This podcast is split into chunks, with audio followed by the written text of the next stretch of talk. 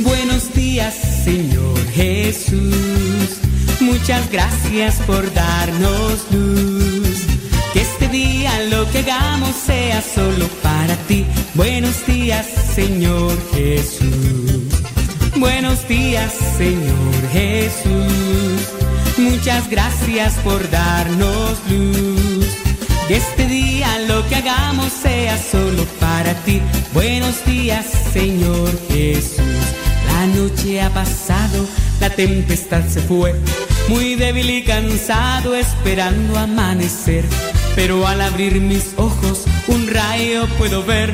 El sol brilla en el cielo, su luz ya puedo ver. Buenos días, Señor Jesús. Muchas gracias por darnos luz. Que este día lo que hagamos sea solo para ti. Buenos días, Señor Jesús. Buenos días, Señor Jesús. Muchas gracias por darnos luz. Este día lo que hagamos sea solo para ti. Buenos días, Señor Jesús. Los pajarillos cantan, elevan su canción. También las palomitas ensalzan al Señor. La flor, la mariposa, exhibe su color. Del fondo de mi alma yo canto esta canción. Buenos días, Señor Jesús. Muchas gracias por darnos luz. Que este día lo que hagamos sea solo para ti. Buenos días, Señor Jesús. Buenos días, Señor Jesús. Muchas gracias por darnos luz. Que este día lo que hagamos sea solo para ti. Buenos días, Señor Jesús. Buenos días, Señor. Buenos días, Señor. Buenos días, Señor Jesús.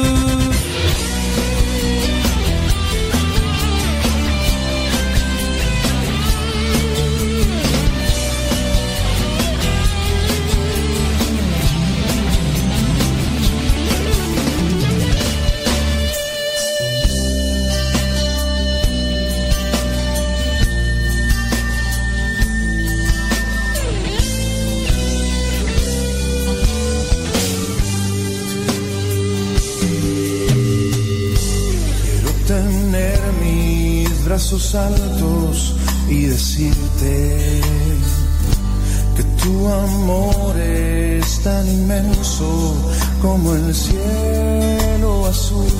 Eres tan bueno, Padre Santo, y eterna tu bondad, tu bendición estará por siempre en mi corazón.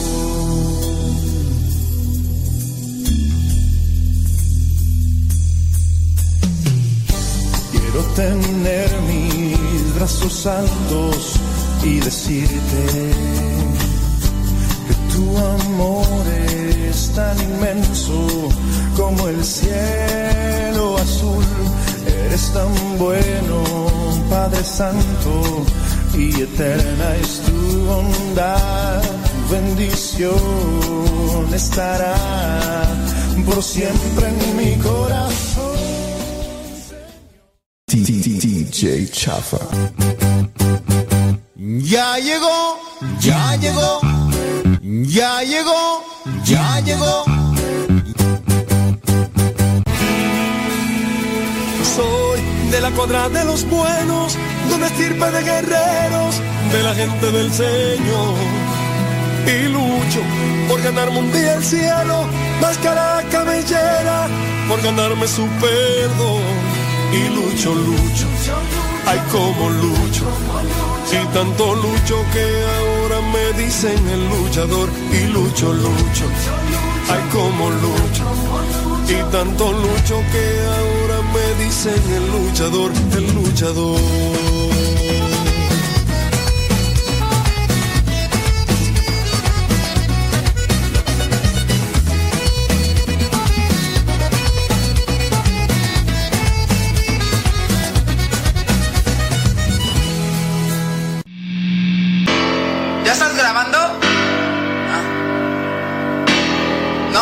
Lo que pasa es que Lo que pasa es que agarra y que me dice fácil, fácil, que agarra y que me dijo como, como, que agarra y que me dice fácil, fácil, que agarra y que me dijo no, no, pues es que yo no voy no, no. ¿Vas o no vas a ir? Señoras y señores, muchísimas gracias. Qué bueno que están ahí ya conectados con nosotros en este día. Mi, mi, mi, mi, mi, mi. Miércoles. Miércoles ya 19 de julio del 2023. Entonces que yo querer contigo,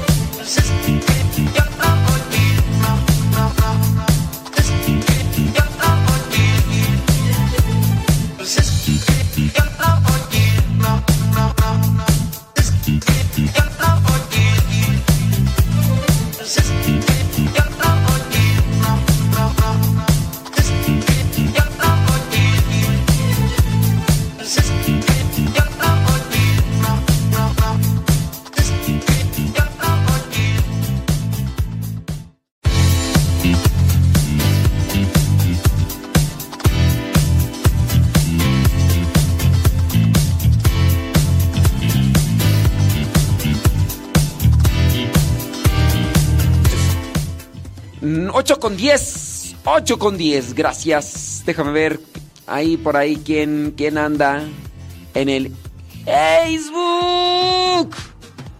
Saludos, Lenali. Ay, Lenali, ya, ya de seguro ya. Lena- Lenali ya se va a trabajar. Ay, de seguro ya se va a trabajar. Bueno, pues que Dios te acompañe. Saludos, Vanessa Zapata, allá en Texas. María Gamino en Chandler, Arizona. Gracias. Lorencia Pérez en New York. Sprenden de News. Betty Galván en Springfield, Oregon. Alejandra Ayala en Columbus, Ohio. Bueno, pues un día más, un día menos, no sabemos. Pero en manos de Dios nos ponemos. Vamos a reflexionar, claro, con gusto. Vamos a tratar de sacarle algo, algo que pueda ayudarnos a pensar. Saludos a. Déjame ver quién anda por ahí en el YouTube. Dice. Ay, no. Ya, iba a empezar a saludar, pero ahí están ya saludándose entre ellas. Ahí está Lorena Sánchez. Ay, hola, ¿qué tal? ¿Cómo estás, Betty? ¿Cómo te ha ido? Ay, Dios mío, santo. Y ahí para que salud, ya están saludándose entre ellos. Bueno, bueno.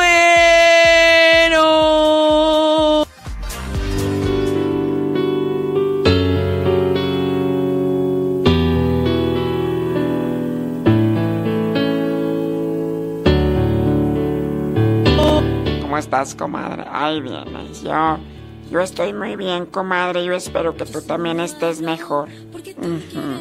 ¿Cómo amaneciste? Pues con sueño, ya sabes.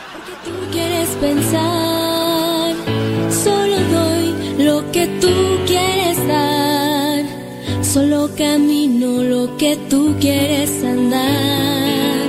Yo solo miro lo que tú quieres mirar, solo respiro porque quieres respirar,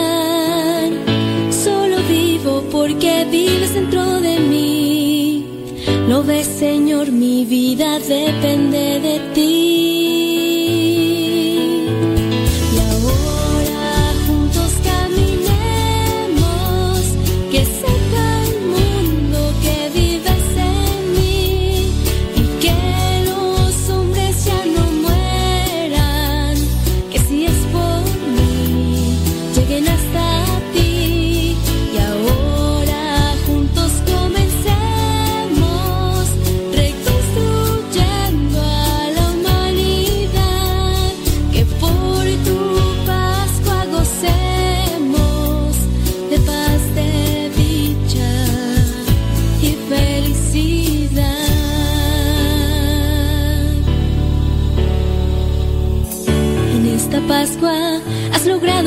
Transformar. Mi vida entera yo lo tengo que gritar. Muchos dicen que has muerto y que ya no volverás. Es que no han descubierto que en su corazón estás. Y ahora te entrego esto poco que yo soy. En tus manos lo dejo, haz con ello lo mejor. ¿Qué es lo que puede ofrecer un pecador? De tu mano ser un vencedor.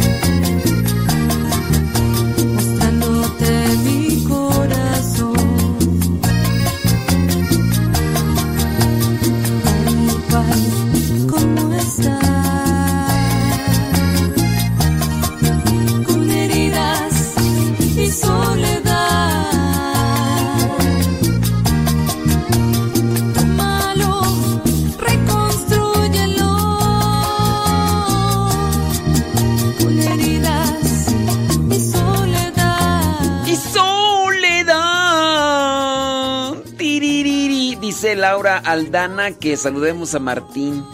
¡Martín! Porque su cumpleaños, dice. Allá, ándele pues, pues. Allá en San Gabriel, Chilac, Puebla. ¡Kiu! Saludos a Aida Ruiz en Guadalajara, Jalisco. ¿Eh? ¿A poco? Mira pues, hombre. Saludos, dice Olimpia Mejía, allá en Montebello, California. Saludos a Carlos Lua, que anda cante y cante. Anda bien contento.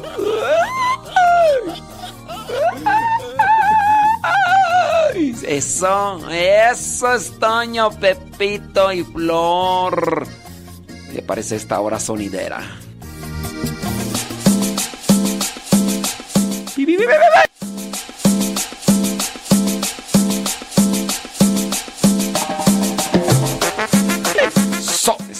Sobre, sobre, sobre, sobre, sobre, sobre, sobre, sobre, sobre, sobre, sobre, sobre, sobre, sobre, sobre, sobre, sobre, sobre, sobre.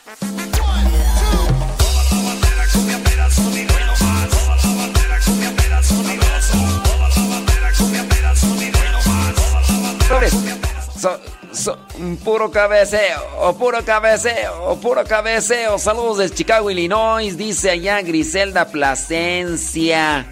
Sa- sa- sa- saludos. Saludos a Milton Ramírez y a Carla Ramírez, dice Gabriela Ra- Ra- Ra- Ra- Ramírez, allá en Houston, Texas. Saludos hasta allá, hombre. Vámonos rápidamente. Oiga, es bueno ponerse en forma. Sí, pero no- no en forma de, de hacer mal, no, no, no, no, en forma de hacer cosas buenas, buenas, buenas.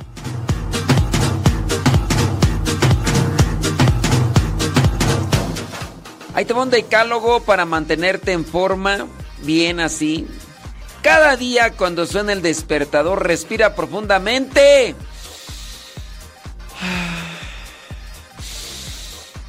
Sonríe con ganas y date un aplauso. No, Ah, ¿no tienes ganas de sonreír? No, hombre, mírate en el espejo, vas a ver, vas a... Una, te vas a carcajear. Ay, qué risa me da, estoy carcajeado. No, hay que sonreírse. Sí. Al mal tiempo, buena cara y mucha, pero mucha oración. Sí, yo, yo sé, yo sé. Carmela Viña Mena, hay que sonreír para que se destiendan esas arrugas. Yair. Yair. Ay, Yair, andas muy trajeado. Andas bien peinado, vale. ¿Dónde vas a ir? Mira nada más. Sí, hay que, hay que sonreír. Carmela Viñamina, Carmela Viñamena. Hay que, hay que respirar profundamente así.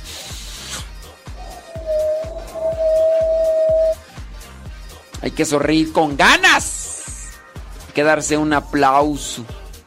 Eres una persona privilegiada, ¿sabías? Estamos con vida. Que seamos vivos, quién sabe. dice que los botox para las arrugas, dice Nayibelua. Ándale tú, Carmen, Carmen Zapata. Ándale tú, este. ¿Quién era la otra que se ponía ahí? Ándale, ándale. Sí, sí, sí, sí. No, ten- tenemos vida. Que estemos que seamos vivos, quién sabe. Sí. El tiempo se te regala a cambio de nada. Tienes por delante la posibilidad de ser feliz. El tiempo no es una condena, es la posibilidad del amor, del gozo, de la felicidad. No lo conviertas en, en algo que no sirva. Generalmente es una cuestión que solo depende de ti. Date una oportunidad y aprovecha cada instante de tu vida para hacer cosas buenas. Y cuando haces cosas buenas, la vida repercute inmediatamente, hombre. Sí, no tarda mucho tiempo en el que lo bueno que haces se te regresa. Y es que tú vas sembrando, como dice Gálatas capítulo 6, versículo 7. Gálatas capítulo 6, versículo 7. Lo que se siembra se cosecha. Wow. Entonces, número uno, ¿eh? para mantenerte en forma. Carmela Viñamena. Para mantente en forma. Número uno, cada día cuando suene el despertador, respira profundamente. Uno. Sostén ahí el aire. Dos, estás oxigenando el cerebro, estás oxigenando la sangre para que se piense mejor, porque una, un cerebro con sangre oxigenada carbura mejor. Yo sé, hay veces que ya el agua no sube al tinaco y hay que sonreír con ganas así, pero sabroso. ¡Ah! Yo aquí trato de hacer lo posible por hacerte sonreír, pero pues date un aplauso. Uno, una, no uno, no mucho. Es que uno dice un aplauso, date uno. Ya, ya con eso. Dos, consejo número dos para mantenerse en forma. Mírate al espejo y trata de reírte un poco de ti mismo. Sí, sí, sí. Mira, yo por ejemplo me miro al espejo y digo, ya no hay muchas tejas en el tejado. ¡Chuy! Chuy no entendía qué, quería decir yo eso con lo de las tejas en el tejado. ¡Ay, Chuy! Pues sí, hombre, ya. Con el paso con el paso del tiempo, en sí la mayoría de los hombres vamos perdiendo el cabello. Mira, Carlos Lua, no digas nada, compadre. Sí, sí. Cuando llegues a mi edad, cuando llegues a mi edad. Pero si la mayoría, no todos, no todos, pero una mayoría sí. Perdemos tejas en el tejado. Hay que reírse. Decía el chiste aquel que había uno que tenía solamente tres cabellos. Y entonces dijo, oh, pues el día de hoy me echo uno a la derecha y otro a la izquierda y otro que vaya en medio. Un día se le cayó el de en medio y dijo, hoy ni modo, hoy me voy, a, me voy a peregrinar de libro abierto. Y un día se le cayó, un día se le cayó otro, ya nada más le quedaba uno. Y ni modo, hoy me voy de pelo suelto. A mí me gusta andar de pelo suelto. Sí, hay que, hay que reírse de uno mismo. Verás que tienes el corazón despeinado, la ilusión le, legañosa y la generosidad en pleno bostezo. Date una buena ducha de optimismo y verás qué bien te sientes. Hay muchos que solo se duchan por fuera y, y claro, eh, huelen. El mejor secreto contra la vejez es aplicarse alguna crema que mantenga tersos tus ideales. Sí, sí, sí, sí. Así que, sí, hay, muchas personas que se maquillan, ya no solamente mujeres. Sí, yo conozco una que, ah, qué plastotas de... ¿Verdad? No, no digo nombres, no digo nombres, pues acá están ahí.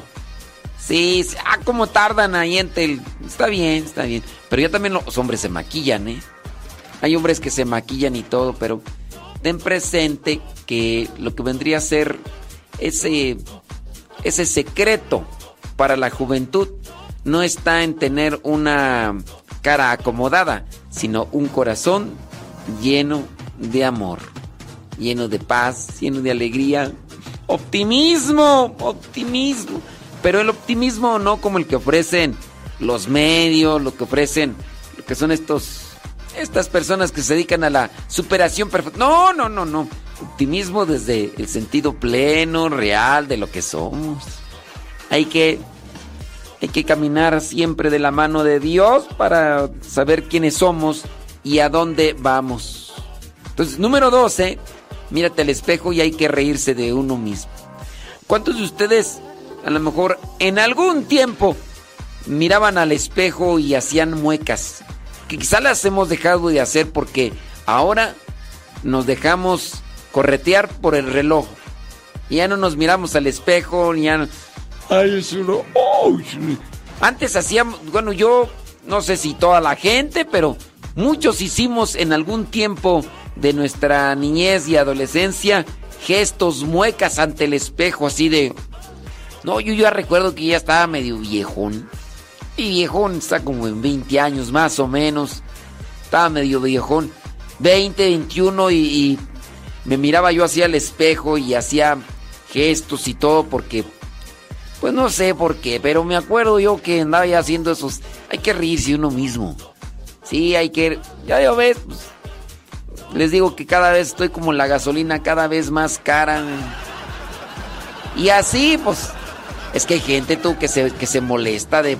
Porque les dicen cosas y que son verdades, que son realidades. Ah, pero no les gusta que se las digan. Ay, Dios mío. Número 3. Estamos, estamos en sugerencias para mantenerse siempre en forma. No estamos hablando de ejercicio, ¿eh? No estamos hablando de ejercicio, no, no, no. Estamos hablando de actividad. Número 3. Conecta tu teléfono móvil y llama. Sí. Hablando de quien siempre te contesta, aunque no como tú quieres, ¿verdad? pero siempre nos escucha, es Dios siempre tendrás cobertura con Él, no como nosotros que a veces tenemos y a veces no. Fui a la montaña, voy a seguir. Una luz en lo alto, voy a seguir. Una luz en lo alto, voy a seguir. Y fui a la montaña, nada de señal, nada, absolutamente nada. No había, no había cobertura. Te metes a un túnel, vas en el auto, no hay cobertura. Pero con quien siempre tienes cobertura es con Dios. Más que conectar el teléfono, es conectar tu corazón con Dios. Reza, reza, decía el místico. Reza, reza saboreando despacio tus sentimientos. Reza saboreando despacio tus sentimientos. Ernestín, despiértate, Ernestín. Necesito más que el aire, te necesito más que el sol, más que todo necesito tu amor. Te necesito más que el aire, te necesito más que el sol, más que todo en esta vida y necesito tu amor. Y es que te amo.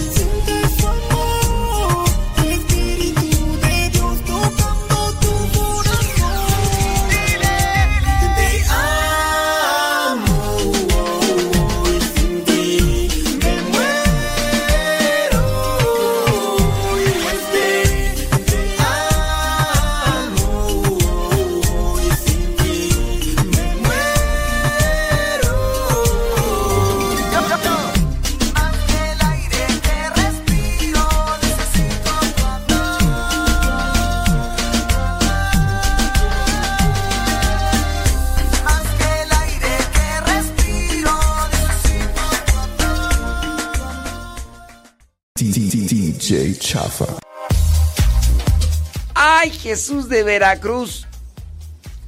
Ernestín. Saludos. Dice por acá, al rato tampoco vamos a ver granos en la mazorca, dice Griselda Plasencia. Ey, tienes toda, toda, toda la razón, Griselda Plasencia. Pero mira, como- con que no se te termine la sonrisa en, en, el corazón, ya con eso, ya con eso. Oye, conectarse con Dios es sumamente importante. Sí, sí, sí, sí. sí. Hablando de mantenerse en forma, repito nuevamente esta sentencia, esta, esta recomendación. Reza saboreando despacio tus sentimientos. Para las personas que rezan, por ejemplo, la liturgia de las horas es algo que yo regularmente hago. Eh, cuando voy en la mañana, voy a rezar, o en la tarde, o en la noche, trato de ir saboreando las frases, las frases de los salmos en la liturgia de las, las horas. Que las laudes, que lo que vendría a ser las vísperas, o la tercia, o las completas. Voy saboreando. También voy saboreando lo que vendría a ser el salmo. El Señor es mi pastor. Nada me faltará. Con esa voz melodiosa y angelical también hay que... El Señor es mi pastor. No, por eso es tan importante, ¿verdad? Que quien vaya a cantar sepa cantar, ¿no? Porque pues hay veces que pues si uno dice, ay Dios mío santo, nada más porque le tengo bien harto respeto al Señor si no me salía, a, a Dios pues, Entonces, saborea despacio tus sentimientos. Reza saboreando despacio tus sentimientos. Como se esponja el corazón cuando uno se descubre amado por Dios. Saltarás de gozo como un como un cervatillo. Te quedará tu cuerpo. Ay, dispuesto a de- pues sí, hay que aprovechar esos momentos para mantenerte mar- pues, ¿qué me está pasando? Oye, esto de que se me trababa la lengua era solamente ya en el 2009, 2010, 2011, 2012, 2013, 2000, hasta el 2022. ¿Cómo puede ser posible que todavía se me trabe la lengua después de desde después de estar muchísimos años desde el 2009? Un 13 de agosto comenzamos a transmitir. Ya, ya están viejos los pastores, hombre. Vamos al consejo número 4, mejor que te parece. Para mantenerte en forma. Mantenerte en forma. Controla lo que entra a tu corazón.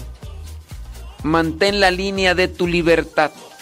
Controla lo que entra por los ojos, por los oídos y también por la boca. Porque puede entrar alcohol, puede entrar ruido.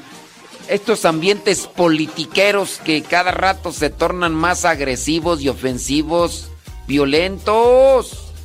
Sí, no falta alguien en el grupo parroquial o en el grupo familiar que es fanático politiquero. Pienso yo que esos fanáticos politiqueros son más agresivos que los que pueden ser fanáticos religiosos, ¿no? Ya el fanático religioso a lo mejor es muy mm, muy constante, muy persistente, pero en sus cuestiones de fe. Y por eso se le dice fanático. Es muy cerrado, es muy necio, pero de forma particular. Ah, pero encuentras uno de esos fanáticos politiqueros. Me han dejado de escuchar, hombre. Otro día, yo estaba hablando de, de políticos, estos que hablan, que dicen muchas mentiras, que prometen, prometen y prometen, prometen y prometen, y nada, y nada. Estaba yo hablando de políticos sin decir nombres, ni de partidos. Y, y- no, una señora me habla, me dice, usted está muy mal porque se está metiendo con la política. A ver, está mal que diga de las injusticias que se dan, de la corrupción. No, pero usted no tiene que hablar, mire. Usted ya, ya me di cuenta de quién estaba hablando. Ya usted estaba hablando de mi sacrosanto. mi casi ya castísimo, eh, y hablaba de su propuesta política. Obviamente lo hacía desde una página de Facebook. Y esta persona tenía una foto con su con su amante, el político este. Y ya yo creo que pues me dijo unas cuantas ofensivas, unas cuantas cosas ofensivas y demás y yo yo pienso que me dejó de, de escuchar. Digo, pues pero sí, digo yo, pues, ¿para qué, pues, hombre? Controla. Si, si- si no la controlas, mejor no la fumes. Pues sí. No, de veras. Yo digo, tan mal las personas, ¿verdad? Que no, no controlan ni lo que llevan, ni lo que hacen, ni lo que dejan entrar, ya sea por la vista o por los oídos. Están muy mal. Mucho cuidado, mucho, pero mucho cuidado porque pues, las cosas no están bien así, hombre. Somos más felices, estamos más contentos en la medida en que nos llenamos de Dios. de- hay que, hay que controlar las cosas, pero... Entonces hay que mantenernos en la línea de la libertad, de lo contrario perderás la primera esquina. En la primera esquina, la ingenuidad. Pasarás de ser un fan a ser un fanático. Ahí. Antes de que puedas darte cuenta, si te viene la tentación, pues trata de analizar muy bien tu postura, tus pensamientos, tus lineamientos con relación a eso que está entrando en tu vida. Llámese deporte, llámese cuestión política, llámese música, llámese eh, vi- videojuegos, Ernestín, video, videojuegos. También hay que saberlos controlar para que no terminen controlándonos. Porque no, si no sabemos controlarlos, uy, no, hombre. Al rato vamos a ser una presa fácil de ellos.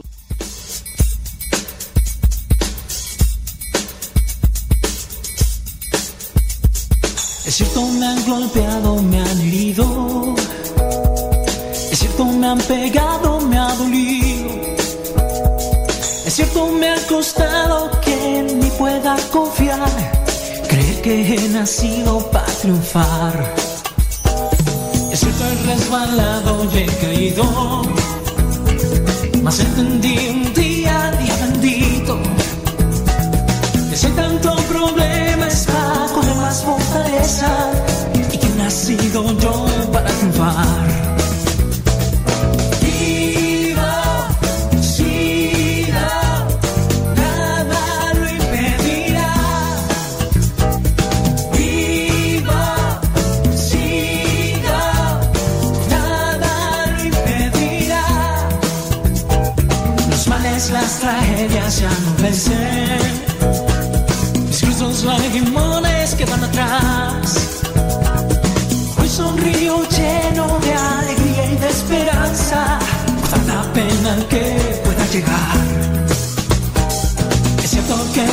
sentir cansancio.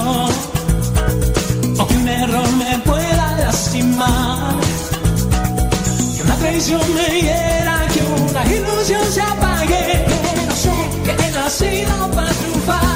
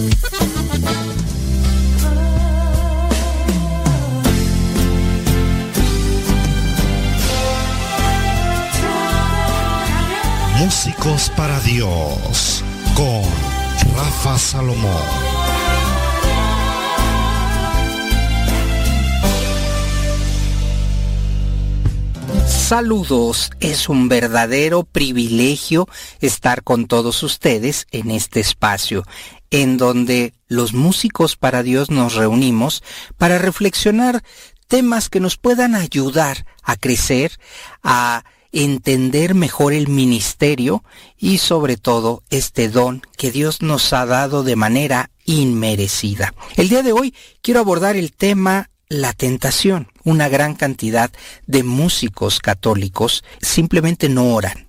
Y esto es una realidad. Y al no orar, entonces caemos en la tentación. Llámese alcohol, llámese autosatisfacción, llámese infidelidad. También los músicos, aunque ustedes nos vean ahí tocando y con estas ganas de querer eh, agradar a Dios, también tenemos serias batallas, batallas muy fuertes. Y Jesús nos alertó. Lo podemos encontrar en Mateo 26, 41. Jesús nos alertó de la siguiente manera. Oren de continuo para que no caigan en la tentación. La oración nos ayuda a permanecer fieles, nos ayuda a estar en contacto. Pero no nos engañemos, músicos. La tentación es una trampa, es una carnada que puede poner en peligro a alguien ingenuo, inexperto o confiado. ¿Qué me va a pasar? ¿De verdad pasará algo? Nadie se va a dar cuenta. Tengamos mucho cuidado porque esto es esencialmente cierto. Alguien ingenuo, inexperto, confiado va a caer en la trampa. La carnada está ahí, la tentación está ahí.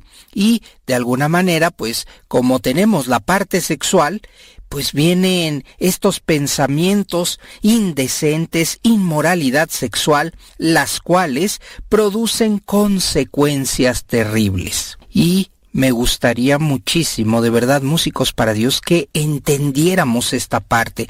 No solo se trata de cantar para Él, se trata de orar de forma continua. ¿Para qué? Para no caer en la tentación. Y Jesucristo dijo, si ese ojo derecho tuyo te está haciendo tropezar, arráncalo y échalo de ti. Mateo 5, versículo 29. Obviamente no hablaba en sentido literal, ¿de acuerdo? Es decir, si realmente nuestra intención es agradar a Dios y si lo que queremos es alcanzar la vida eterna, entonces debemos controlar nuestra mirada, controlar nuestro cuerpo, controlar nuestras pasiones. ¿Para qué? Para no pecar. Músicos para Dios.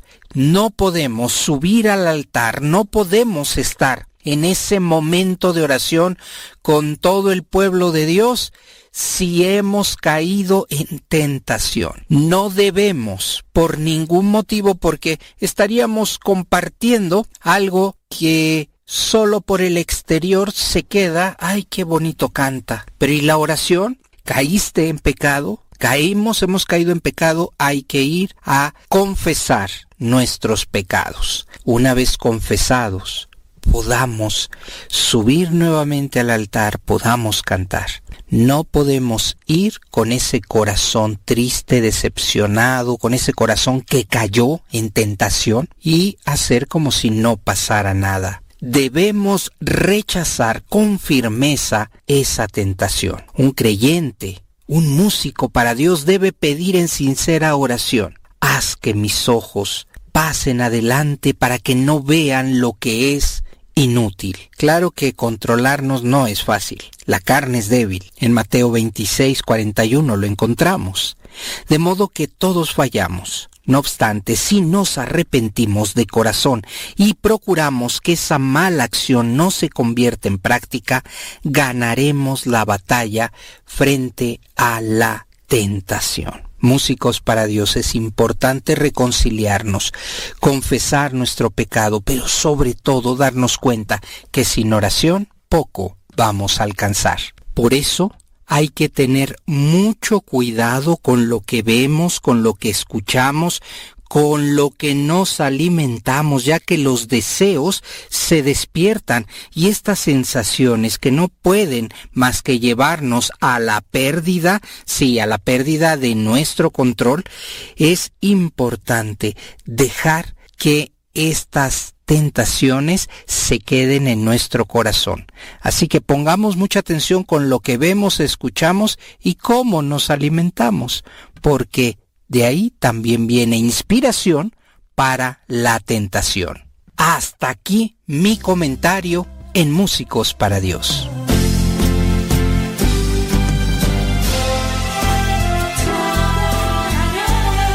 Decídete ya, Músicos para Dios.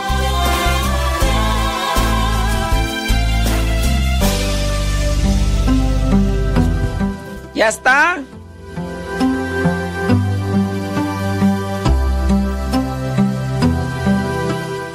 Para mantenerte, mantenerte en polvo. Oh, pues ¿qué traigo pues, hombre, hoy? tras de ti. Para mantenerte en forma.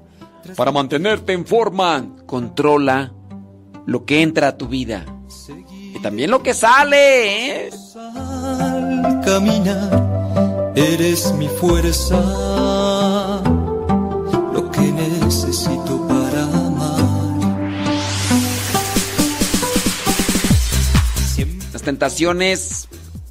Pueden ser de cosas que llegan o cosas que he dejado entrar y obviamente dejaron su olor, su imagen, dejaron algo que después puede repercutir en nuestro momento de oración. Por eso, no dejes entrar a tu mente, a tu corazón, cosas que sabes que siempre van a produ- producir daño.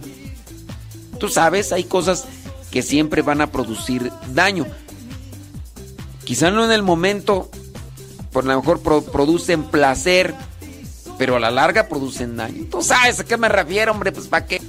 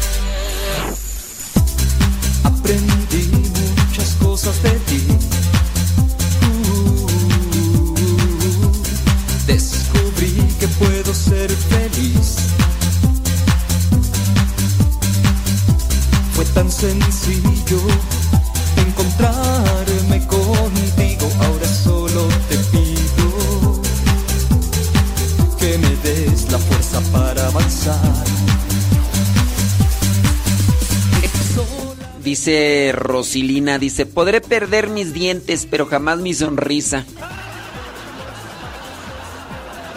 Ay, no, es que esté en serio, hay veces... per- perdemos la sonrisa.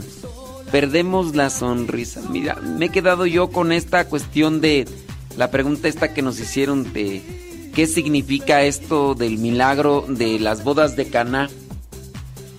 Y, y me puse a pensar, y bueno, no necesariamente es hablar del vino como una cuestión literal, sino hablar de lo que se ofrece primero dentro de una relación de noviazgo, de una- dentro de una relación que comienza como matrimonio. Y me puse a pensar, digo no porque he pasado por esa experiencia, pero me ha tocado sí verlo mucho. En las etapas de noviazgo dicen pura miel. Ay, mi vida, ay, mi cielo, ay, mi corazón, ay, no sé qué. Puro jijiji, puro jajaja, puro jojojo. Y después, y después puro hijo de tu hija de. Me tienes hasta cojo. por los pasos que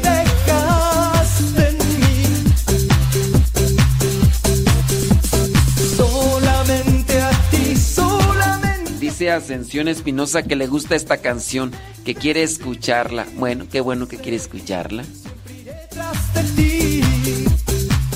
Sí, que, que, que no hable, dice, ni modo.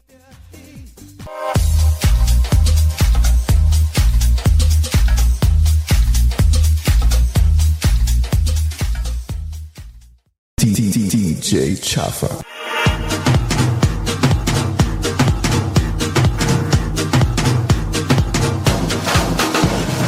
Ni modo, dijo Lupe. Oye, para mantenerte en forma, ya entonces también con relación a lo que decía Rafa Salomón en su segmento Músicos para Dios, esto de, de hay que controlar lo que entra como tentación.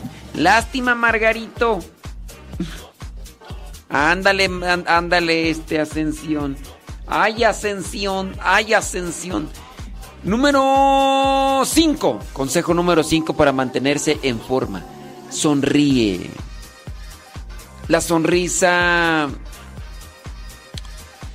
es tu arruga más bella y te mantiene joven en el corazón. Cada vez que sonríes abres muchas puertas cerradas y pones nombre a la gente que pasa. No hay dinero capaz de comprar una sonrisa auténtica y sin embargo brota espontánea cuando es gratuita. Sé tú así como una sonrisa, porque tampoco tú tienes precio. Regresando al a la interpretación de las bodas de Caná.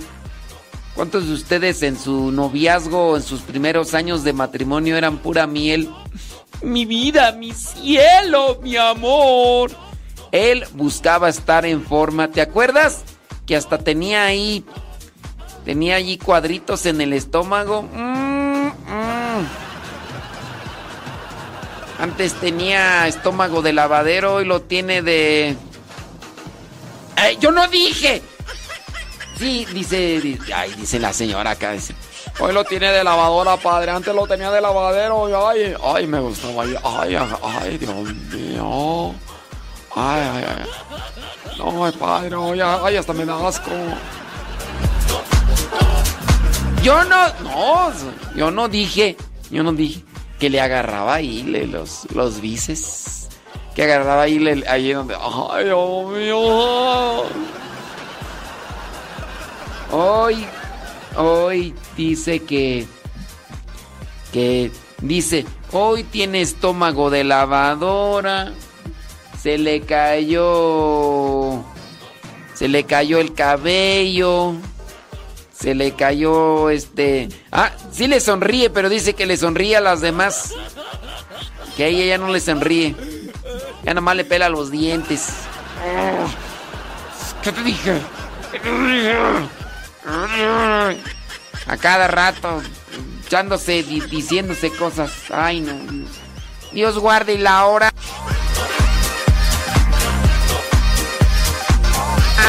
Estas gentes dejaron el vino amargo para el final. No, no, no. Pero cuando se invita a Jesús, a los apóstoles, cuando se invita a la Virgen María, puede suceder el milagro. Y se dio buen vino al inicio, pero se dio algo mejor al final. ¡Ay, papaya de Celaya! ¡Ay, papantla, tus hijos vuelan!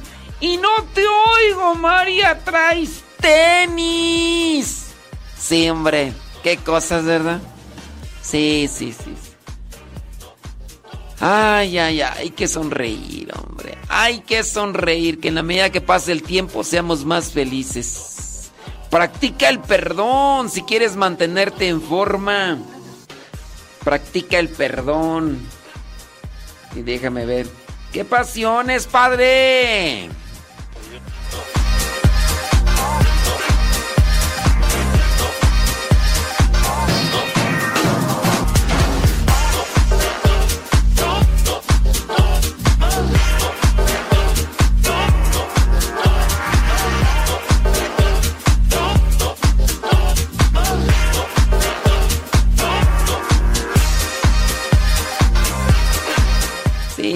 Sí, sí, sí. Ándale, padre. Dios te. Sí, sí, sí. Son, pues eh, son los padres acá que me están marcando. Les digo, estoy en vivo, me vale tú. Lo bueno que lo despaché rápido. Dije al pin pin, al pon pon. Y ándenle, pues ya. Ya entendimos acá a esta gente. Este, ¿en qué estábamos tú? ¿En qué hay que sonreír? Ay, Jesús del huerto.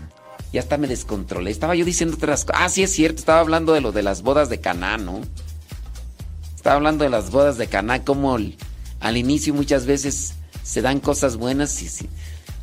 La importancia de estar siempre ante Dios nos hace mantenernos en forma. Por eso hay que buscar. Nos podemos mantener en- ante, ante Dios, ante la presencia, o estar ante la presencia de Dios cuando, cuando rezamos, cuando meditamos la palabra de Dios, cuando vamos a la adoración, cuando vamos a los sacramentos. Oye, pero también, pero también, Tiri, escuchando cosas buenas. Y yo espero que el programa de radio te ayude. Algunas personas les ha ayudado. De repente por ahí tienes a personas que pues agarran de moda escuchar el programa y nada más un rato, ¿no? Y ya después, fíjate, andan bien mal, desgreñándose a cada rato, pero no se conectan. Digo, ojalá y hagan oración, ojalá y hagan meditación, pero duro, difícil, no sé, yo tengo mis dudas, tengo mis dudas. ¿Qué dice Gustavo Tapia? ¿A dónde anda Gustavo Tapia? Que ya. Ay, Gustavo Tapia. ¿Ya te asomaste, Gustavo Tapia? ¡Qué milagro! ¡Qué milagro! Eh, hombre, Dios mío, santo, hombre. Ahorita vas a ver que sí. Ahorita nos vamos. Ahorita nos vamos, hombre. Si, si te fijaste, ya está Gustavo Tapia, ya le piden fotos. Uy. Ya llegaron, ¿tú eres Gustavo Tapia? Uy, que come hamburguesas sin pan. Uy. Anda pues. Ándale, ándale. Bueno, ¿en qué estábamos tú?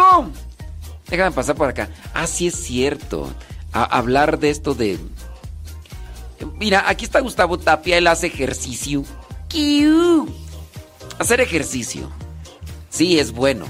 El, cuerpo lo necesita. El cuerpo lo necesita. También hay que tener mucho cuidado porque también cuando uno exagera en el ejercicio no está bien. Con- conocí una persona, no, no en persona, pero sí leí parte de su vida. En parte, digamos que me adentré mucho al querer conocer qué hacía y qué no hacía y todo lo demás. Una persona falleció por hacer mucho, pero mucho ejercicio. Tenía así como que una obsesión en siempre en querer estar en esa forma. Tenía miedo de que alguien llegara a su vida y le ganara dentro de la competencia que él tenía siempre. Él practicaba el karate y entonces se levantaba en las madrugadas a hacer ejercicio porque de repente en las noches soñaba que alguien en una competencia le ganaba y siempre tenía ese problema y ese problema y ese problema. Era una persona demasiado exigente con su cuerpo, con su alimentación, todo lo demás. Pero, pues sí, se habla de que falleció la persona porque sometió a su organismo a un abuso, a un abuso, cuestión de eso, del ejercicio. Entonces, también hay que tener cuidado. Gustavo Tapia, hay que hacer ejercicio, pero, pero no hay que exagerar. Sí, hay que hacer ejercicio espiritual hablando de practicar el perdón, la tolerancia, el respeto, la sensibilidad, el cariño. Y, hay- y así uno puede fortalecer el espíritu. Cada noche, cada mañana, siempre tenemos esa competición en la que tenemos que salir triunfadores, ganadores. Ganador, oh, oh, yo seré el ganador, oh, oh. Hay que entrarle. ¿Qué viene como resultado de hacer mucho ejercicio interior, hablando del perdón, tolerancia, respeto, sensibilidad, cariño y demás? Pues viene una paz interior, un gozo en el Señor, encontrarle sentido de vivir. Cuando te portas bien, cuando haces el bien, encuentras a personas que te tratan bien, encuentras a personas que te dan mucho cariño, que te dan de más, incluso hasta le dices, no, pero ¿cómo? ¿Por qué? ¿Yo qué he hecho? Yo no, yo pues nada más hago las cosas, sí las hago por ayudar, pero no, no es... Y, uno queda así. Entonces hay que hacer ejercicio, y hablando del perdón, la tolerancia, respeto, sensibilidad, cariño, generar... Sí, a lo mejor a veces uno falla, pero hay que volverse a levantar. Hay que volverse a levantar. Recuerda, estamos entre los consejos para mantenerse en forma. Hay que hacer ejercicio diariamente. Hay que hacer ejercicio cotidianamente. Y hablando de ese ejercicio interior, qué mejor. Qué mejor. La importancia de estar ante la presencia de Dios es fundamental todos los días. Si tú escuchas este programa porque te ayuda, qué bueno. Si tú no escuchas este programa y tú dices esto y lo otro, aquello, pero hay otros programas, escúchalos, pero que sean programas buenos, nutritivos. Eso que te gusta, que tú dices, "Dios, eso me, sí, eso, eso me, me, me gusta. Échelo, échele cosas buenas al corazón si usted quiere mantenerse en sintonía y en forma. Échele cosas buenas, pero muy buenas. Porque si no... mm, mm, mm. Sí, no, hombre, la vida... La vida pasa de volada. La vida pasa de volada. Sí, y nosotros podemos quedar ahí. Mejor por eso hay que echarle galleta, hay que echarle enjundia y alimentarnos muy bien. Déjame atender este parecito aquí que... Ah, ¿Cómo me está diciendo que le ayude? ¡Kiu!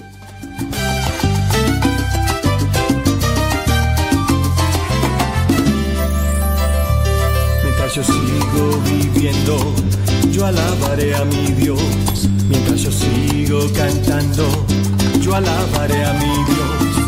Mientras yo sigo trabajando, yo alabaré a mi Dios. Mientras yo sigo caminando, yo te alabaré.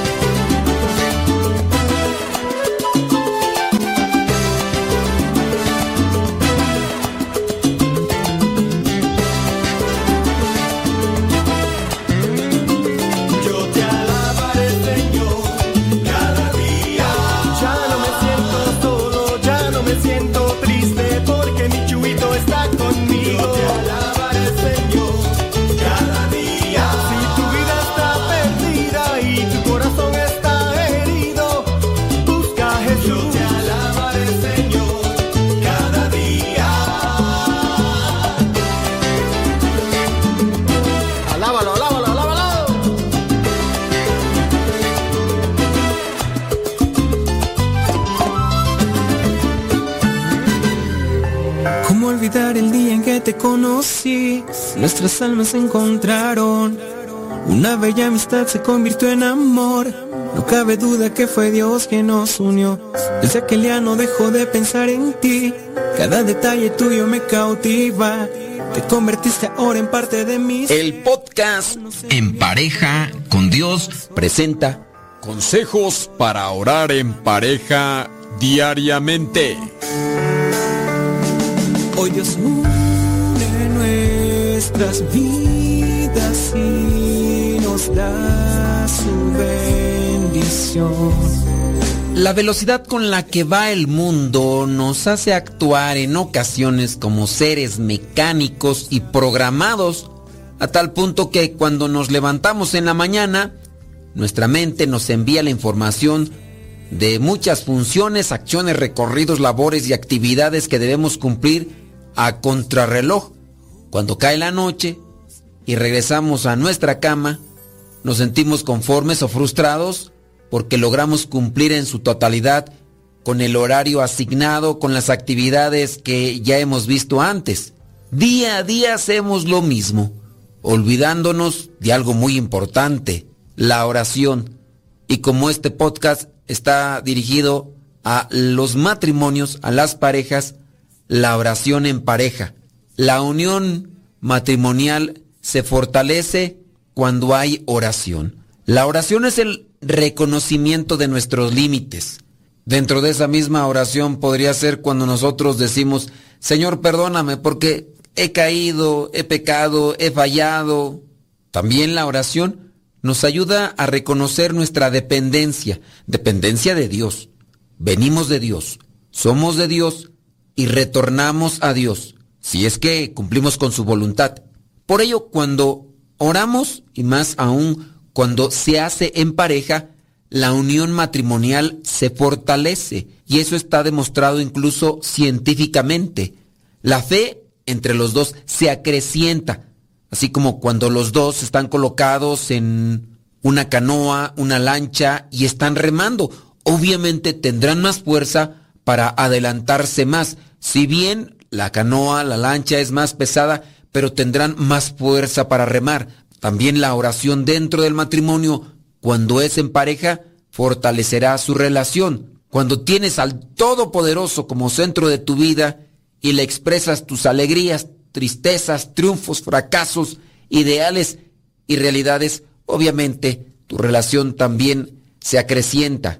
Un tiempo para orar antes de ir a dormir, lo ideal, un tiempo para orar en las mañanas, si es que las condiciones dentro de esta situación de pareja pudieran darse. A veces no tanto así y se hace más favorable en la noche. Ciertamente a veces el cansancio de la jornada del día sugiere no hacer oración, pero la disponibilidad en pareja puede permitir que poco a poco se esfuercen y acrecienten esa fortaleza que necesitan para vencer la flojera. Aquí van algunas recomendaciones para orar en pareja. Número uno, establecer una hora para orar juntos. También se tiene que buscar la oración de manera individual, pero para orar juntos, buscar una hora específica.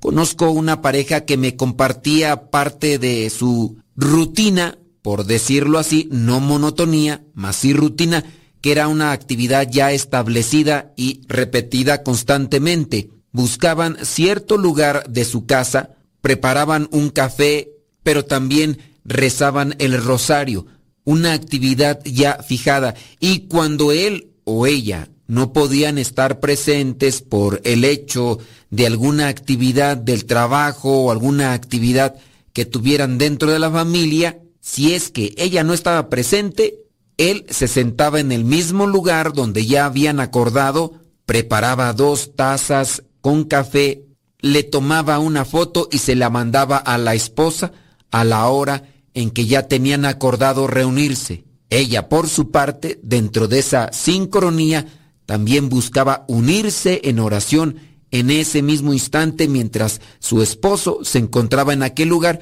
y así también en el caso de la mujer, en el caso de la esposa, cuando el esposo por el trabajo no podía estar en ese lugar y a esa hora que ya habían acordado para tomarse un café y para hacer oración, le tomaba foto a esas dos tazas que preparaba y se le mandaba a su amado esposo. Número uno entonces, para que se acreciente la oración, establecer una hora para orar juntos.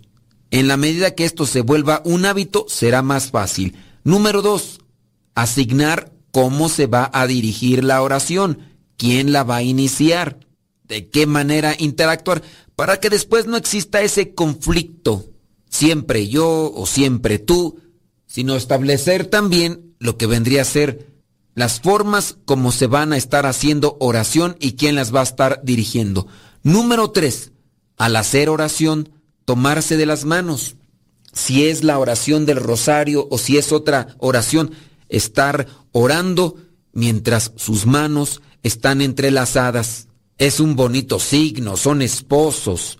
También debe de existir ese detalle que les una. Punto y sugerencia número cuatro. Comenzar la oración dándole gracias a Dios. Darle gracias a Dios por el día, por la salud, por los bienes materiales, darle gracias a Dios, incluso por las penas, por los problemas, las dificultades. Darle gracias a Dios incluso por aquellas cosas que son difíciles de pasar, pero que con base a eso se fortalece la relación. Número 5. Dentro del esquema de oración, también pedir perdón por las faltas cometidas, quizá a lo mejor por los pecados de omisión que a veces se tienen el uno para con el otro o dentro de la misma familia o con relación a los demás. Número 6. Comprometerse a cambiar los errores. Señor, me comprometo a ser diferente, a ser más paciente, a ser más tolerante. Si dentro de la misma oración no se es transparente, no se compromete con la pareja las cosas que le pedimos a Dios cuando no queremos cambiar nuestra manera de ser, simplemente no se podrán realizar como tal. No podemos pedirle a Dios que me quite esta necedad o esta soberbia o este orgullo cuando yo no me comprometo a ser más paciente, a ser más amable o a ser más humilde.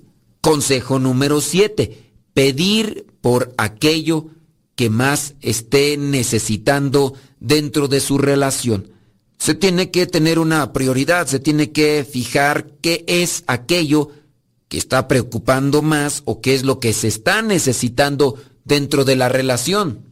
Consejo número 8. Expresar a Dios cuánto lo aman.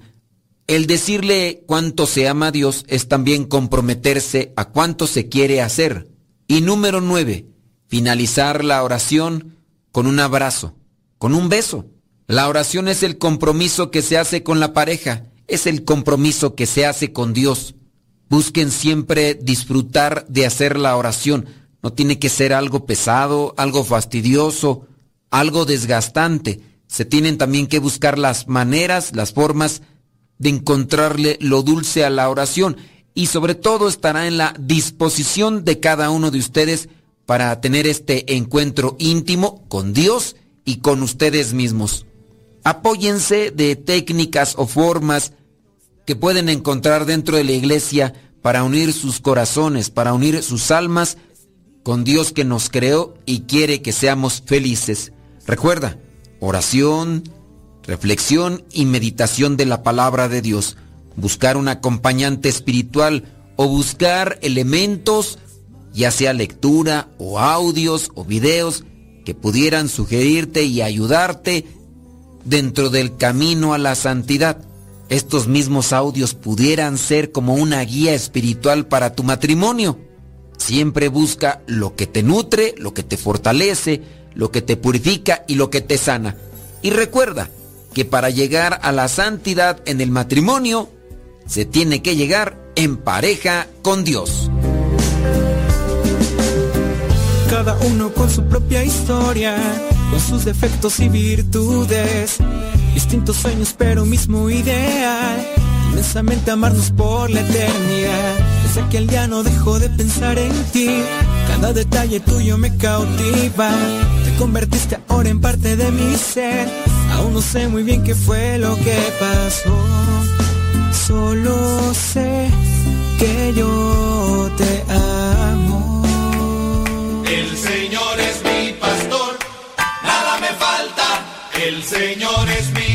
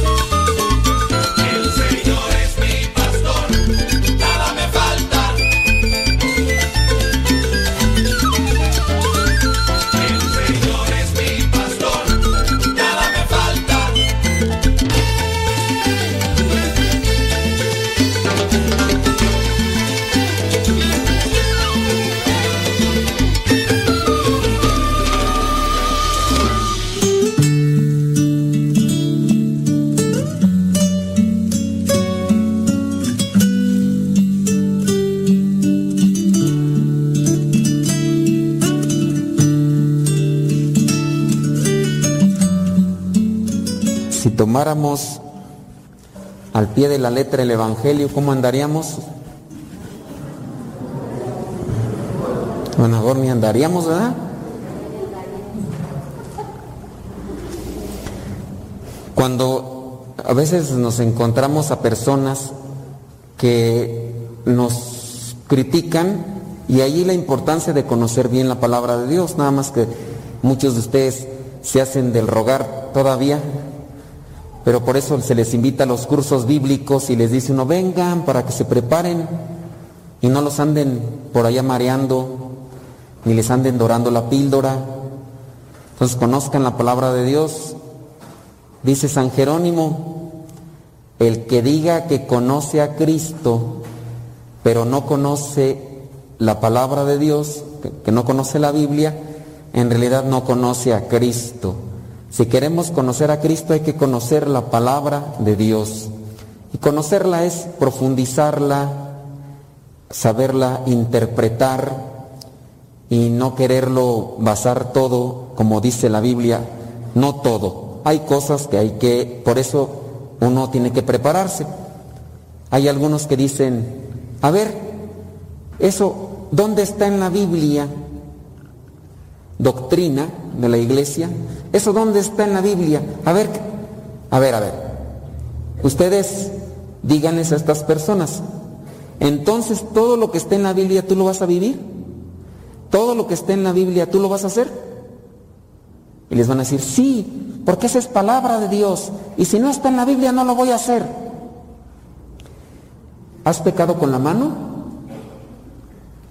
No te veo que la traigas cortada. ¿O tú no has pecado con los ojos? Si es cierto que tú vas a vivir conforme a lo que dice la palabra de Dios de manera literal, ¿por qué no te sacas los ojos? O dime si no has pecado con los ojos. Les aseguro que ya con eso se acabaría el argumento literal de si no está en la Biblia, no. Hay un pasaje, si no me equivoco, es Juan capítulo 16, versículo... ¿Quién sabe cuál? pues espérenme, pues es que ya no me acuerdo. 16 o 14. Espérenme pues, pues es que no me acuerdo. Es 14. ¿Quién sabe cuál será? Ya no me acuerdo. Pero hay uno. es que no me acuerdo, lo tenía por ahí. No, miren, no me acuerdo cuál es, pero dice el pasaje bíblico, dice, no se pongan tristes, me tengo que ir, pero les voy a enviar al Espíritu de verdad que les recordará todo lo que ya les dije y les dirá aún más de lo que todavía no les he dicho. Entonces, con base a esta enseñanza y este pasaje, el Espíritu Santo que se queda en la iglesia, después de lo que dijo Cristo, vendrá a decírselo a la iglesia. Esto con respecto a ciertas doctrinas, doctrinas de la iglesia, por ejemplo, la del purgatorio. La palabra purgatorio no la van a encontrar en la Biblia, ni se esfuercen. Cuando les digan, ¿dónde está la palabra purgatorio en la Biblia? Yo no te he dicho que está en la Biblia, ¿por qué te esfuerzas en quererme decir, no está en la Biblia? El purgatorio es una interpretación a la luz del Espíritu Santo que comienza en el siglo segundo. Y para eso se toma el pasaje de Macabeos. En el de Macabeos donde dice Judas Macabeo, vamos a hacer oraciones y ofrecer sacrificios por los que murieron en pecado, ¿no? Que ese es otro tema. Pero para decirles algunas cuestiones sobre el riesgo de ser tan literales y que solamente lo que está en la Biblia lo voy a hacer. Esa doctrina no está en la Biblia, no la voy a hacer. Pero está desde los desde el siglo segundo, desde ya desde los apóstoles y los discípulos de los apóstoles ya tenían esta creencia, esta doctrina. Ahora imagínate, si los seguidores de los apóstoles comenzaron con esta doctrina y la interpretaron y no se ha quitado y se ha purificado a través de tantos siglos, ¿por qué no hacerles caso? A, los sucesores de los apóstoles, los que comenzaron con esta doctrina.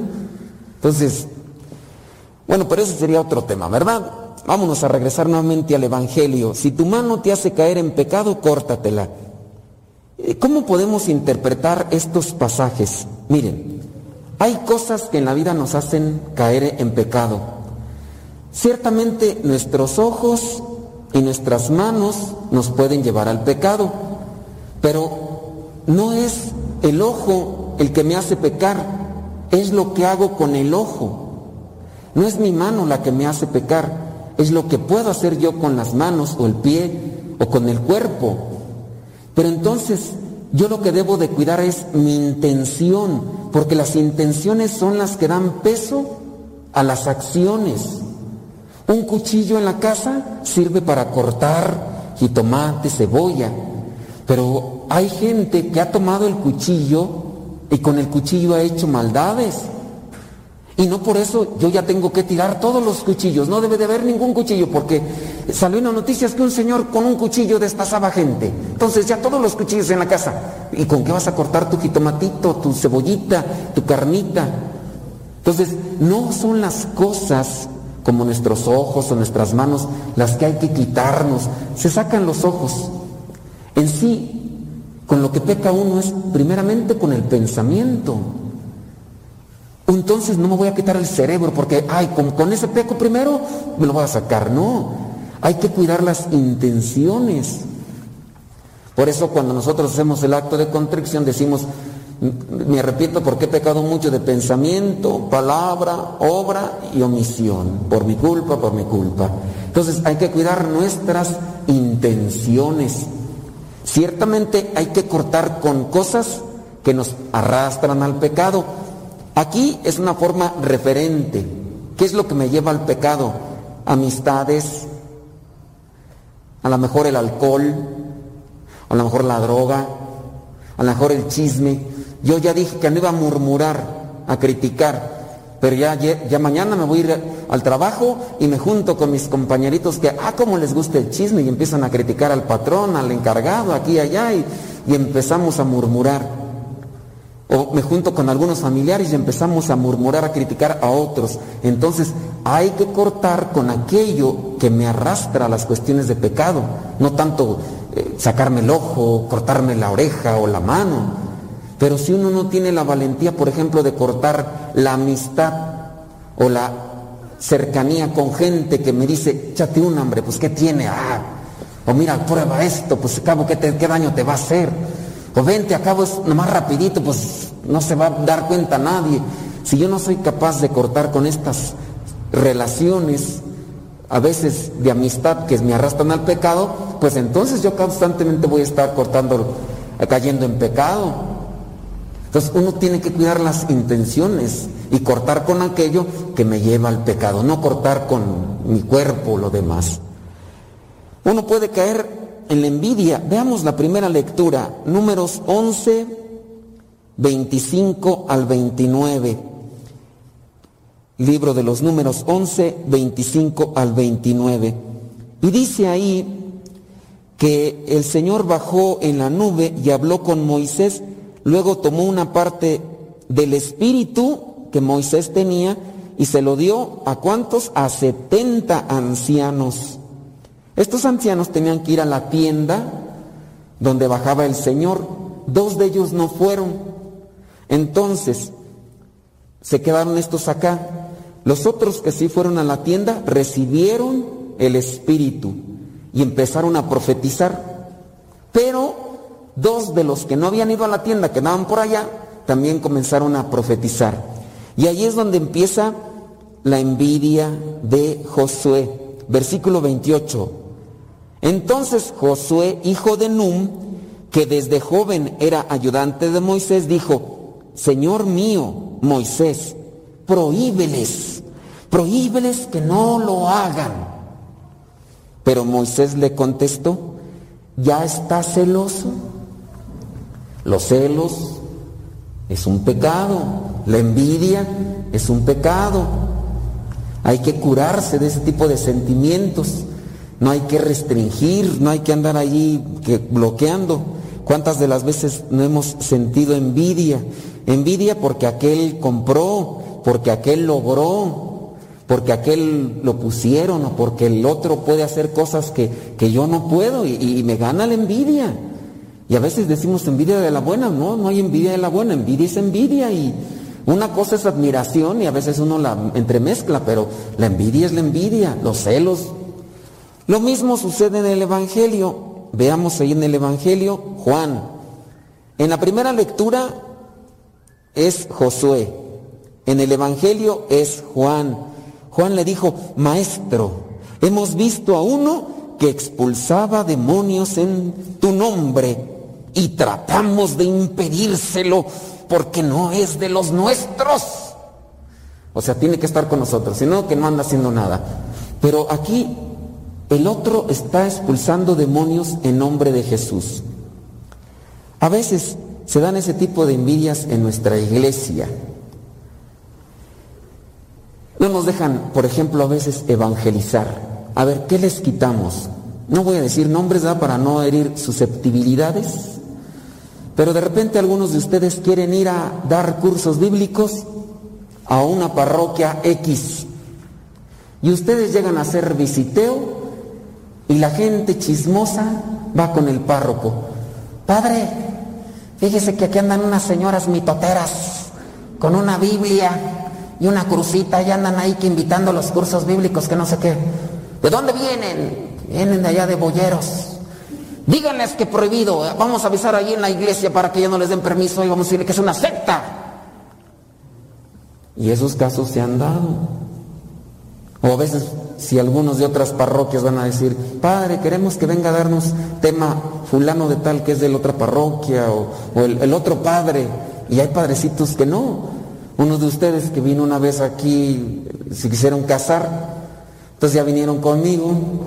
Y dijeron, padre, ¿usted podría celebrar la misa? Le dije, sí, nada más díganle a su párroco que pues me dé permiso, me dé una carta de autorización, porque yo no puedo llegar así como, pues como sí, ¿verdad? Y entonces estos hermanos fueron con, con su párroco y le dijeron, padre, es que queremos casarnos muy bien. Véngase, a ver, vamos a hacer eso. Pero queremos que nos venga a casar otro padre. O yo o nadie.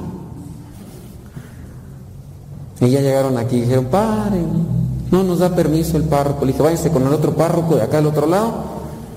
Y a ver, pregúntenle a él a ver si me da permiso. Y si no, pues ya ni. Y al otro párroco sí me dio permiso. Pero a veces estamos con ese tipo de envidias. ¿Por qué? Dentro de la iglesia. Y ustedes no venden piñas, ustedes también no envidiosos. Ah, así como, ay, sí, nomás los padres, voy a creer, pero us, el burro hablando de orejas, ¿a poco no? Hasta en la misma familia, que el hermano ya fulano de tal ya tiene un negocito, uy, ya se empezó a levantar, uy, ahora sí le pusieron vidrios a las ventanas. Y ahora sí ya empezó a agarrar dinero y quién sabe qué estarán haciendo. A mí se me hace que no lo está haciendo de buena gana y no sé qué. Y, y, hasta dónde no han llegado las envidias a veces entre gente que hasta se hacen brujería para que, y algunos hasta se la creen, ¿no? Y luego ya, ay, es que yo no llego a progresar porque, ay, me encontré unos pelos de mm, rata ahí en, mi, en la entrada de mi casa, un puño de sal, y por eso no prospero en mi trabajo. Pues ¿cómo vas a prosperar? Borrachote, andas ahí flojonazo, te levantas hasta que el sol te chifla. Oye, me puedes le andas echando la culpa a la que te hicieron brujería. Mm, hay que trabajar, hay que desvelarse, hay que pensarle acá, hay que no andarse dejando llegar por las apetencias de, de los gustos acá de la gula y todo lo demás. Pues. Pero pues sí, hay mucha gente así. Y así, en los negocios, vean los negocios, hay mucha gente que por eso va y nos dice, venga, sale una, una bendición, padre, aquí al negocio, para que no me, para que me vaya bien.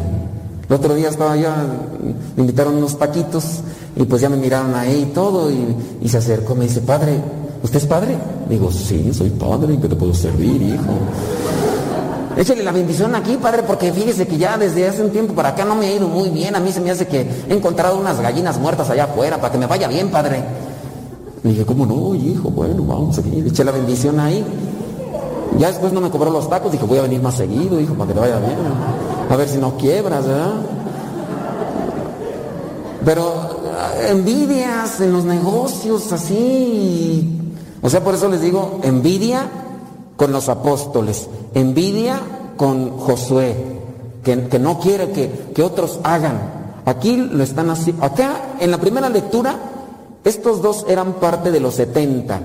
Nada más que no fueron al lugar donde estaban todos reunidos. Pero Josué diciéndole a Moisés, prohíbeles que lo anden haciendo, prohíbeles. Y acá Juan, encontramos a uno que andaba expulsando demonios en tu nombre Jesús y tratamos de impedírselo porque no es de los nuestros. Y ya viene Jesús a decir, no hombre, pues, si lo está haciendo en mi nombre, pues el que no está conmigo está contra mí, el que no junta conmigo desparrama, no sean envidiosos. Entonces uno peca con los ojos, uno peca con las manos, con los pies, con todo el cuerpo. Uno peca con el pensamiento, acciones o pensamientos, y aún uno puede estar aquí elucubrando tipo de cosas, los sentimientos, envidia, rencor, soberbia, y todo este tipo de cosas pues nos perjudican. Veamos la segunda lectura, la segunda lectura que hablaba de la avaricia, del dinero. La segunda lectura, Santiago 5, 1 al 6, donde habla sobre las riquezas. Sus riquezas están podridas, sus ropas comidas por la polilla, su oro y su plata se han enmohecido, y ese moho será una prueba contra ustedes y los destruirá como fuego. Han amontonado riquezas, ambición, avaricia. Han amontonado riquezas en estos días, que son los últimos. Hay gente que a veces pues está ahí, pero desesperada por juntar dinero solamente para sentirse a gusto, porque piensa que el tener más dinero le va a dar más felicidad, cuando a veces le quita más el sueño, ¿verdad? Porque tiene miedo que se lo quiten o por otras cuestiones más. El pago que no les dieron a los hombres que trabajaron en su cosecha está clamando contra ustedes, además de ambiciosos, injustos. porque se están haciendo ricos a costa de los más desfavorecidos, de los pobres, de los que trabajan. El Señor Todopoderoso ha oído la reclamación de estos trabajadores, hay de aquellos. Yo cuando trabajaba, eh, estuve, estuve trabajando en Estados Unidos, trabajé con chinos, coreanos en las maquiladoras, cosía yo ropa. Entonces cuando yo cosía ropa, pues nos lo pagaban bien barato, por ejemplo, un cierre. Un cierre me lo pagaban a 15 centavos. Tenía que pagar muchos cierres pues para ganarme un dólar, que son 100 centavos, es un dólar. Pues para ganarme un dólar tenía que coser muchos cierres y pues para los que saben de costura, pues ya saben que se tarda un poquillo. Cuando el chino o el coreano, porque me tocó igual, veían que si yo le echaba ganas para sacar más dinerito y si miraba el chino o el coreano que sacaba algo de dinero superior a lo que ganaba normalmente, me decía, eh, molesto, no estoy molesto, molesto, eh, voy a tener que pagarte menos, porque patlón no da más, no da más. Le dije, ¿tú igual que él también? Digo, pues me, me dijiste un precio y luego me lo bajas. ¿Hay o no hay? Tú, tú le siles. ¿Trabajo o no trabajo? Hijo de tu china, poblana. Pues hijo de tu china, ¿no?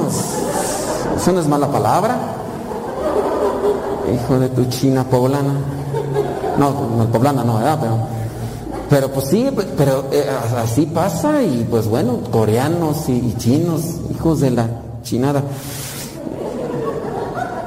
Así también eh, aquí esta gente dice, estos trabajadores, el Señor Todopoderoso ha oído la reclamación de estos trabajadores. Hubo unos, esos no fueron chinos ni coreanos, fueron unos paisanos de, de México. No nos pagaron una semana. Es que no nos han pagado allá, no nos pagaron dos, no nos pagaron tres, no nos pagaron más de un mes. No, no recuerdo 1.500 o 2.000 dólares que se acumuló porque fueron pues muchas semanas y a la mera hora no nos pagaron nada.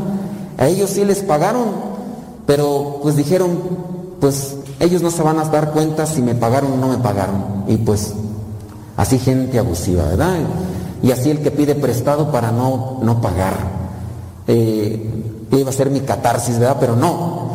Pero sí hay mucha gente que, que, se ha aprovechado y, y piensan que nosotros, por ejemplo, los padres tenemos dinero y, y algunos por ahí andan a veces. A veces yo he hecho el sacrificio de pedir prestado ante otra, una necesidad que me han presentado y, son puras mentiras.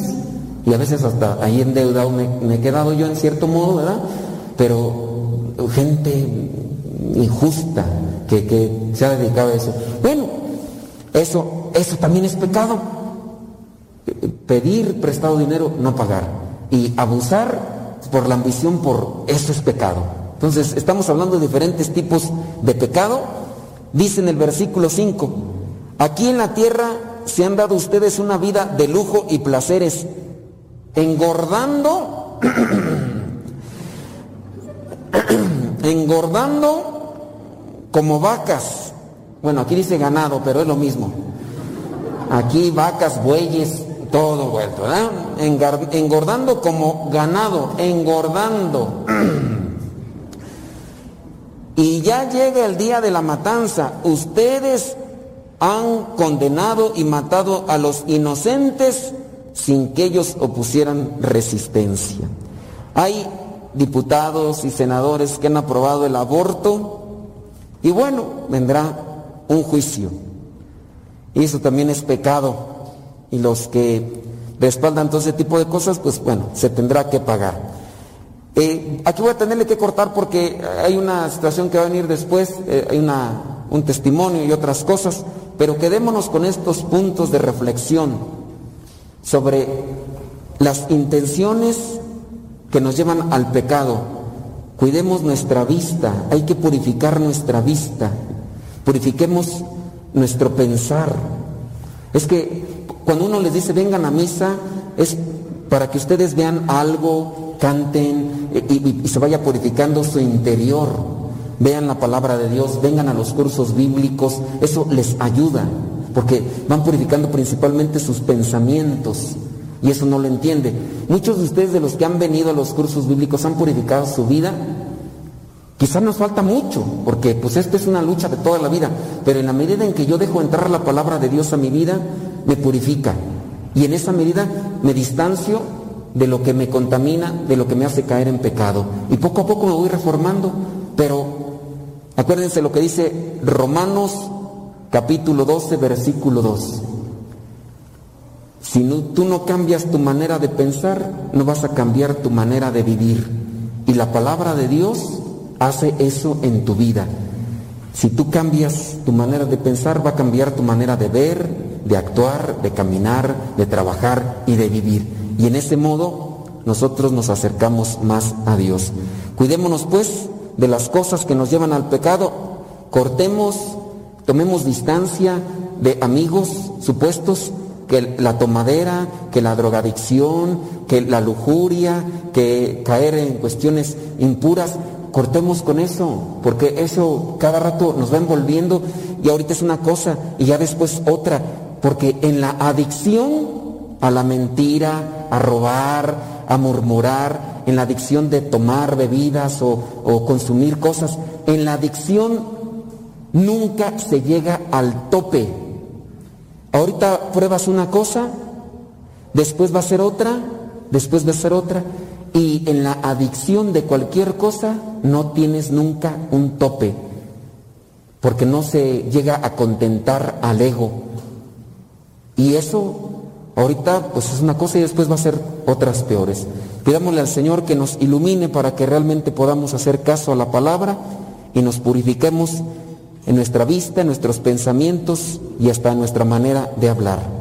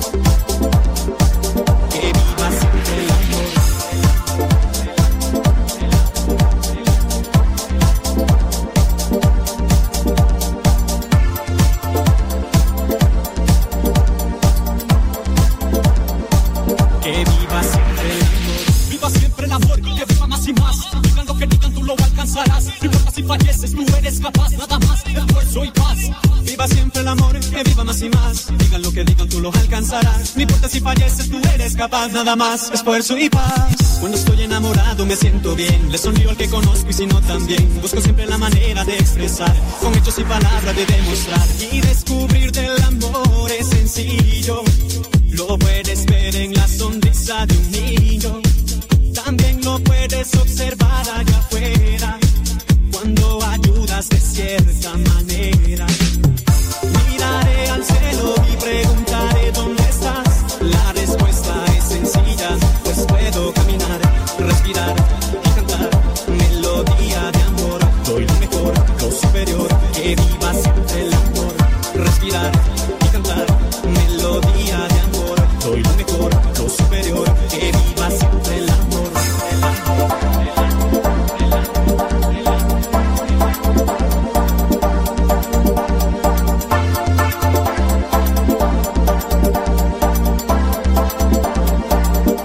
viva siempre en la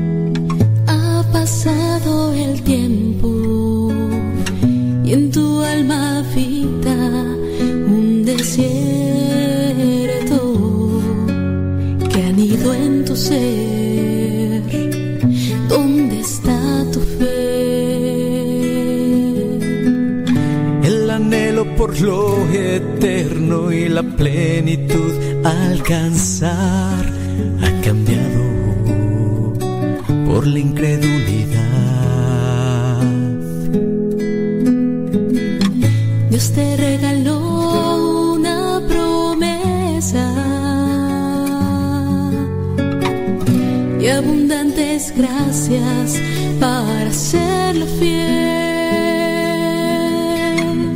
Te dio a María como tu guía, escucha su voz que te invita.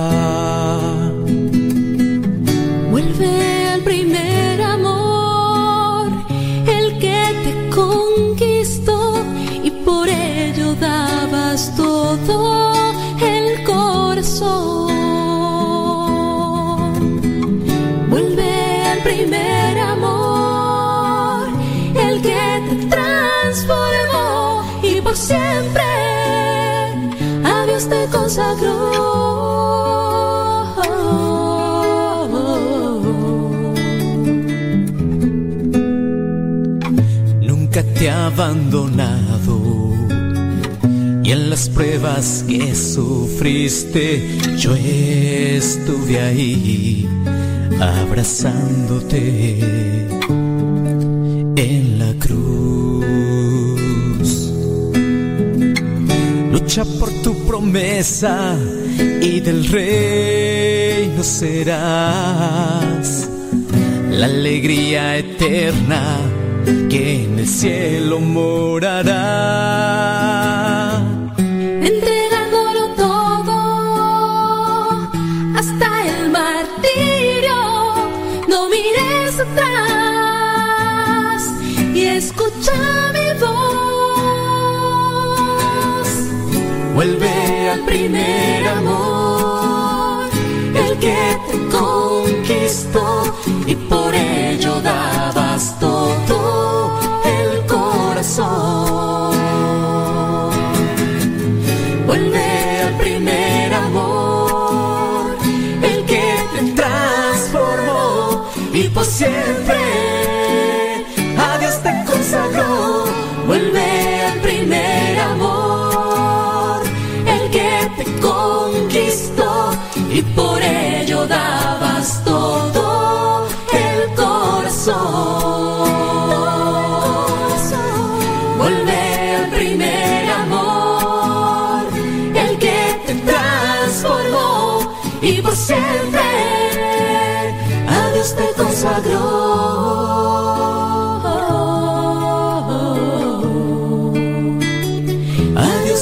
consagrou.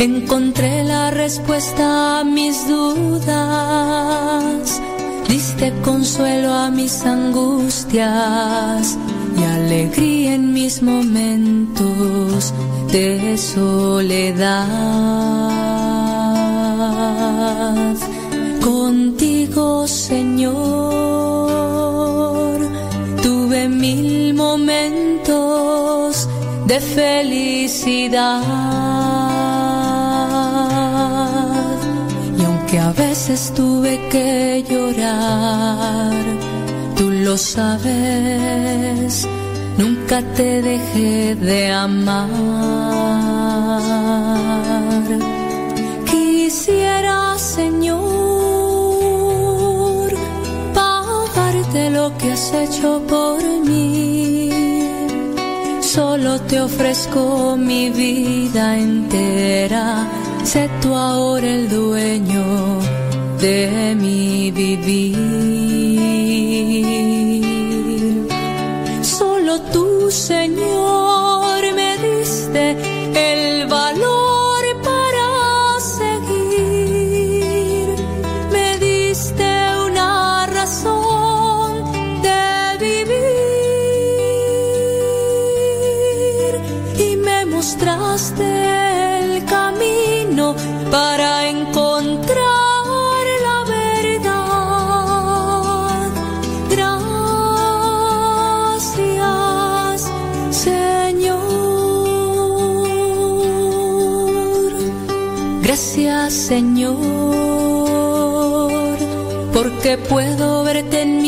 hermanos, porque puedo recibir tu cuerpo y pedir perdón por mis pecados. Quisiera, Señor, pagarte lo que has hecho por mí. Solo te ofrezco mi vida entera sé tú ahora el dueño de mi vivir. Solo tú, Señor, me diste el valor.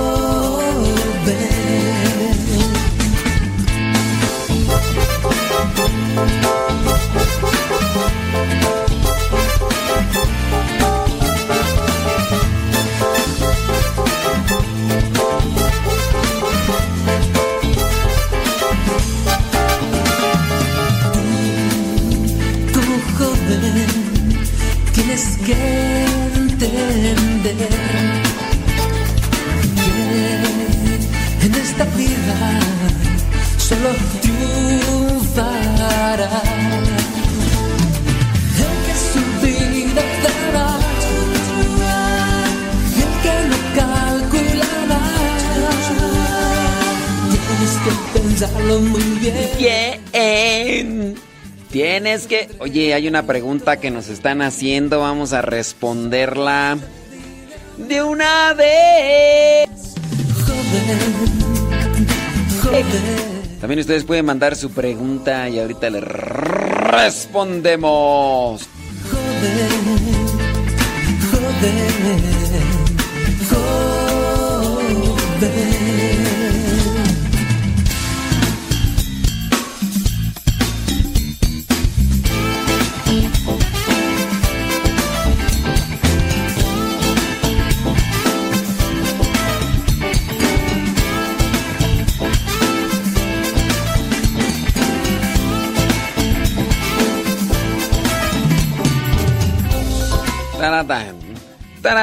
Dice la persona, dice, estoy mal.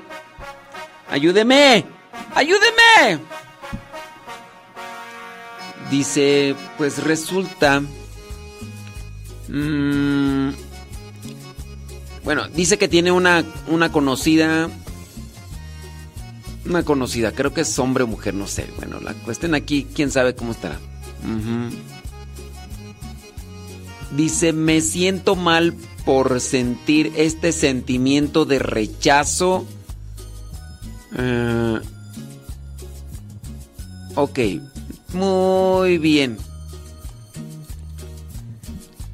O sea, bueno, el problema aquí, miren, es este. Kevin Fernie, qué pasión es. Miren, el problema es este. Esta persona dice que se siente mal.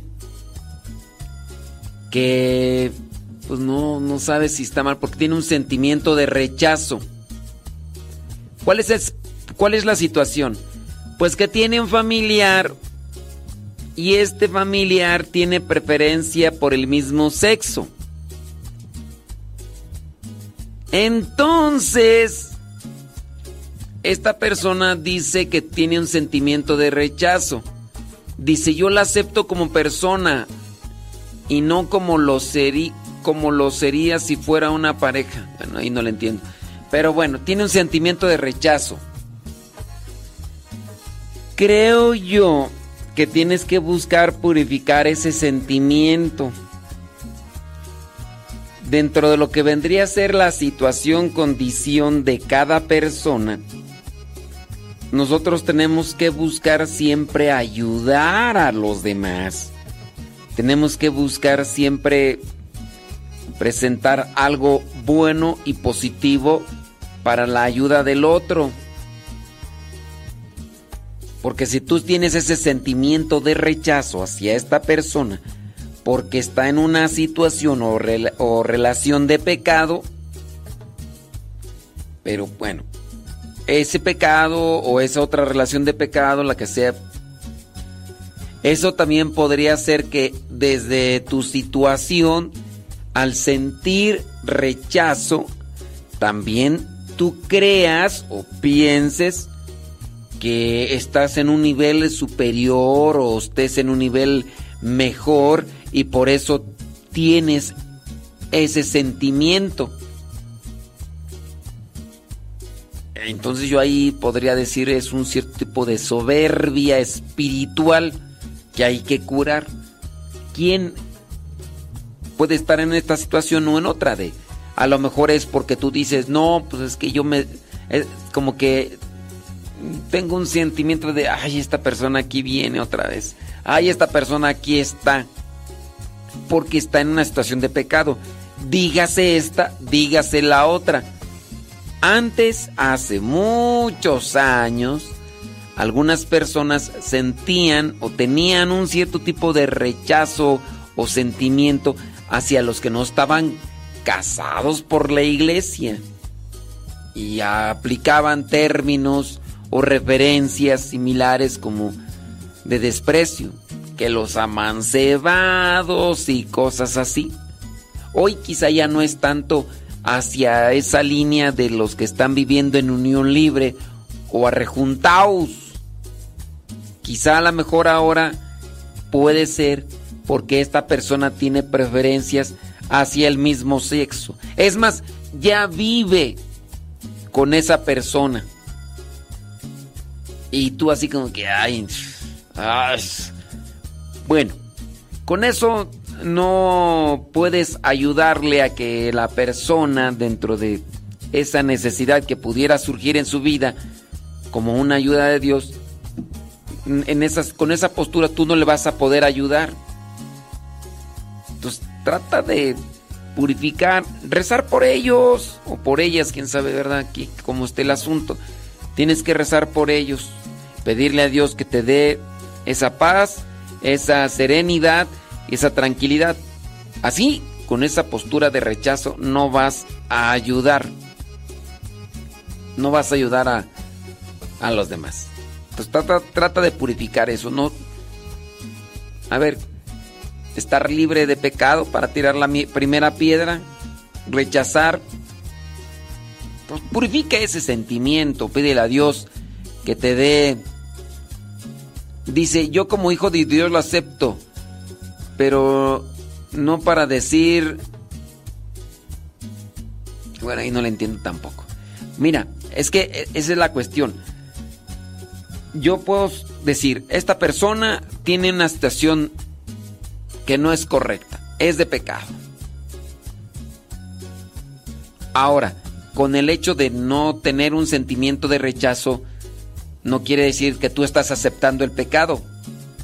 Creo que tienes que separar sentimientos, tienes que separar también, tienes que aclarar tus ideas, porque allí está mal esa postura. Tú dices, ay, sí, sí, sí, sí, si no tuviera esa relación, este, pienso yo que lo trataría bien. El problema es que tú tienes ese sentimiento de aversión hacia una persona que está en situación de pecado. Busca que Dios te purifique y pídele a Dios, reza cuando te venga ese sentimiento de, de rechazo hacia esa persona, porque con, esa postura lo único que reflejas es un cierto tipo de soberbia espiritual, como que, ay, yo estoy en un nivel superior, ay, estos pecadores, ay, estos. No, eso no te ayuda, no te ayuda ni te beneficia a ti. Purifica esa situación en tu vida pidiéndole a Dios que te ayude. Muy bien. Dice por acá, blib, blib, blib. Pregunta, en la parte de la misa cuando dice el Padre Nuestro, levantemos el corazón y se llega el momento que contesta el sacerdote, pero utiliza un tono cantado y el pueblo contesta, es justo y necesario. En verdad es justo y necesario. Lleva tono como cantado, pero no siempre los sacerdotes lo usan. Bueno, pero ¿cuál sería la pregunta? ¿Cuál sería la pregunta? Es que no le, no le entiendo aquí. Levantemos el corazón. Lo tenemos levantado ese Señor. Es justo y necesario. Lleva un tono cantado. Levantemos el corazón. ¿Cómo vas? ¿Cómo sigue tú? Levantemos el corazón. Es justo y necesario. ¿Será eso? Pero ¿cuál es tu pregunta? Es que no le entiendo. No le entiendo. Ten, ten, ten. A ver si me pones ahí este bien y te respondemos. ¿Cómo ves? Sí que no le entiendo. Siempre se tiene que hacer, siempre se tiene que hacer que cantado no. Levantemos el corazón. Lo tenemos levantado hacia el Señor. Es justo y necesario que si eso se tiene que hacer cantado no. En, en algunas partes de la misa, también dependiendo de quién la esté celebrando, puede agregar lo que vendría a ser los tonos gregorianos. El Señor esté con ustedes. Siempre, lo tengo que hacer cantado. No. Levantemos, lo tengo que, levantemos el corazón. Lo tenemos levantado hacia el Señor. Siempre tiene que ser cantado. No. Esto también más bien depende de quien esté celebrando que quiera llevar a cabo esa parte de la oración consacratoria. Dice esa parte, la he escuchado solo, algunos padres lo hacen, otros no. Bueno, pues como te menciono, no es una cuestión de obligación, es algo que ya es opcional. Regularmente cuando se adoptan estos tonos gregorianos, estos tonos cantados, es cuando quiere dársele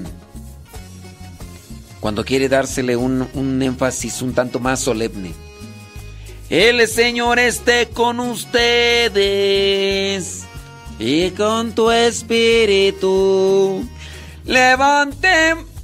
Si lo quieres cantar, el sacerdote lo puede cantar ya. No es una obligación de siempre sí, siempre no. No, esa es opción. All right. Dice una persona por acá. Yo tengo, dice, yo tengo una hija así. Y yo no la rechazo. Ella sabe que no comparto esa vida. Y a las dos las quiero como hijas de Dios.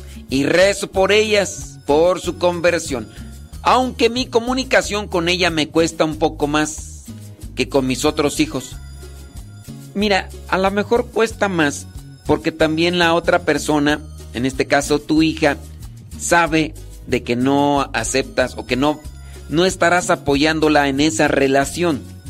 Entonces también ha de mantener una línea de distancia con base a lo que tú crees que, tú tienes en tu corazón. Por eso es que ella ella se mantiene así, por eso cuesta más. Pero es cuestión de ir así como tú lo aplicas, ir rezando por ellas, buscando ayudarlas. Se tiene que purificar. Acá la otra persona dice, yo la acepto como hija de Dios, pero... O como hijo de Dios, pero... Pues sí, aceptarlos como hijos de Dios, pero hay que buscar ayudarles. Eso de felicitar o eso de desear lo mejor dentro de una situación, ahí sí ya no. Ahí sí ya no, porque eso ya sería como que respaldar, ¿no? Saludos, Rosa Blanca. Está cubierta de pilares de oro y plata. ¿Qué te dice Rosa Blanca? Qué bien, Ferni. ¿Estamos bien o qué onda? Saludos. Déjame ver por acá quién nos presenta pre- preguntas. Mm, mm, mm. Ah, lástima, Margarito. Ni modo. ¿Qué le vamos a hacer? Eso. Ándele pues. Mira nada más. Mm, dice. Ah, preguntan. Dice, pre- pregunta acá una persona. Que cuando el sacerdote dice, levantemos el corazón, que si la respuesta debe ser cantada. Mira, si el sacerdote está dirigiendo ese momento de oración cantando, lo práctico es que también se haga así, cantado. Claro, si no lo sabes, no, no, no lo respondas cantado, pero sí los, lo más conveniente sería que tú también respondas o que la- los fieles respondan cantado. El Señor esté con ustedes y con tu espíritu. No, pues también responder cantado, ¿no? Levantemos el corazón. Lo tenemos levantado hacia el Señor. Es justo y necesario. Entonces, sí. Ahí, sí. Yo no sé si la otra persona me quería preguntar eso, pero... Sí. Dice por acá una otra persona, dice, yo asisto a misa en una parroquia. Una vez, dice, cada mes el sacerdote oficia la misa totalmente cantada en todas las partes. ¿Es correcto? Creo que le llama misa cantada. Sí, efectivamente. Es correcto. Mira, es el sacerdote podría celebrar todos los días si quisiera la misa cantada. No es una falta, no es un abuso litúrgico, no es algo que, que no. Pero sí es algo, es algo que, que decora la, la celebración. Es algo que decora la celebración. Entonces, dentro de estas formas en las que se puede celebrar la, la misa, pues, pues sí, sí se puede, no es ningún abuso. Está, está bien, sí, pues. Yo no la hago cantada porque la verdad mi garganta pues no me da. No, pues no. Hay padres, ¿verdad? Que podrían tener como que ese, esa forma de, de cantarla y pues adelante, ¿no? Yo igual no acepto también que cante cuando la persona no tiene, no tiene esta facilidad de cantar. Lo mismo atribuyo esto a las personas que se acercan a cantar el salmo y que no saben cantar o que no tienen no tienen una capacidad este vocal para poder expresar el canto, para poder entonar el canto bien. Levantemos el corazón. Demos gracias a Dios. Es justo. Y eso por querer aplicar un tono que existe. Porque hay veces que puede ser que la persona diga, el Señor nada me faltará. Y yo ahí sí digo, Dios, ayúdanos, ayúdanos, líbranos, Señor Jesús. Sí, pues hay que tener mucho cuidado. Hay personas que dicen, pero yo no estoy cantando a Dios. Sí, pero cántale bien. Hay personas que todavía se enojan cuando yo las he corregido en ese sentido. Sí. Claro. Déjame ver por acá.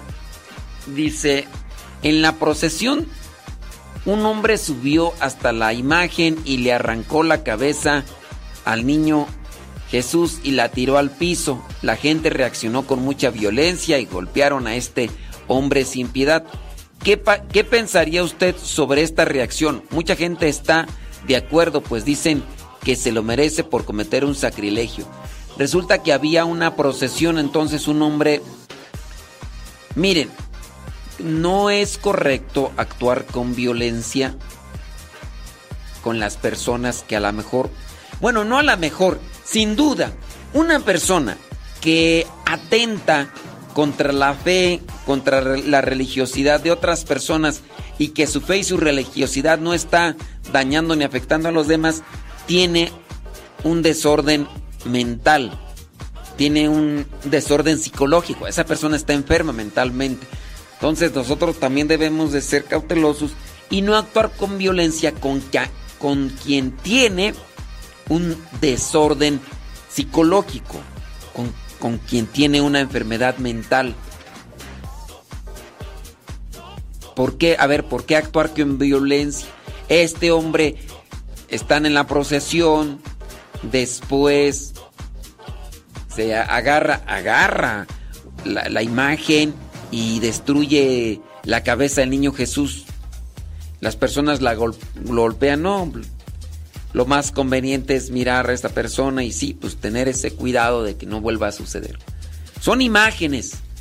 Son imágenes, sí, quizá muy veneradas, muy respetadas, pero son imágenes que nos ayudan a sintonizar con la fe. No es la imagen como tal Dios, no es la imagen como tal la Virgen, es alguien quien ayuda a representar. Y también nosotros pues hay que, hay que ser caritativos con estas personas.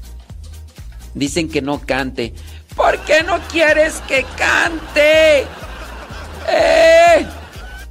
¿Por qué no quieres que cante? Dice... Dice, vivo, padre, esto pasa eh, en la misa. Me mandan un video y un video es de la película del Gran Milagro. Dice, y cuando, cuando respondemos lo tenemos levantado hacia el Señor, se tiene que hacer con las manos levantadas. No. No. Sí, miren, lo de la película de El Gran Milagro, lo que no es así como que, ay, es una, es un dogma de fe. Esto es lo que sucede, tal cual como aparece ahí en la película. No, es como una persona lo ve y le ayuda. No quiero decir que no sucede, pero no es como sucede en, en, esa película. Podemos decir que Dios se manifiesta, sí, pero decir tal cual sucede como está ahí en la película no es, porque nos vamos a quedar con la imagen de la película. Y no, entonces es más bien Dios se hace presente. Será así o no será así, pero Dios se hace presente, Dios está ahí y y Dios se manifieste. Que así como es como así está en la película, es que la gente se puede quedar con la imagen de la película y, y nos quedamos otra vez con la- lo, de lo de las imágenes. Pero sí cuando el padre dice en misa, levantemos el corazón, levantemos el corazón, lo tenemos, se tienen que levantar las manos, no. No, no hay que levantar las manos. En algunos lugares se ha acostumbrado así, pero no, no es. Me ha tocado gente que se sienta en la banca de atrás de mí y canta como chivos ahorcados. Y se adelantan y cantan fuerte, le hacen como el sacerdote a coro y pues me desconcentran, pues sí. Sí, sí, sí, sí. Eso sí. Dice que yo le exageré. Mm. ¿Quién habla? Mira quién habla. Ay, pero si no te mordiste la... No te mordiste la lengua, decían allá en mi ranch. Sí. Ay, Dios mío.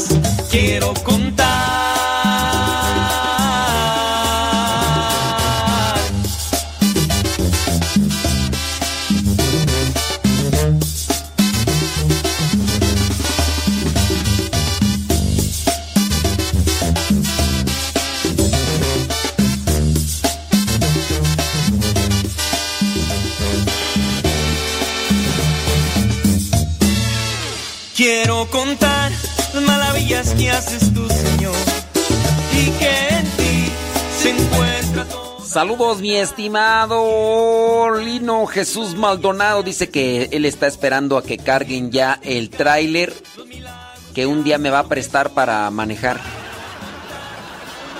Así para.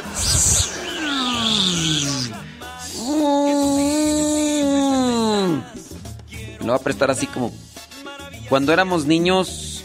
eh, en algunas ocasiones llegábamos a tener esos regalos que nos traían los reyes, hablando de, un tráiler. Y jugábamos así. Ese tráiler así lo voy a agarrar. era- ¡Lenali! ¿Cómo andamos, Lenali? ¿Todo bien o qué? Ándele, saludos hasta Tijuana, dice Janet Medina. Saludos, gracias. Desde Los Ángeles, California, Hortensia MG. Mm, ¿A poco? Sí es cierto. Gracias, Hortensia. Desde Hawaiian Gardens. Muchas gracias, eh. Que Dios te bendiga. Saludos, Verónica Arzola, desde Dallas, Texas. Desde Tulum, Quintana Roo. Allá está Ignacio Pacheco. ¡Sobres! Ahí estamos. Déjame ver por acá. ¿A poco? Mira nada más. Michelle Osorio desde Los Ángeles, California. Gracias. Saludos, dice Betty Galván. ¿Qué onda? Oye, estaba mirando por ahí.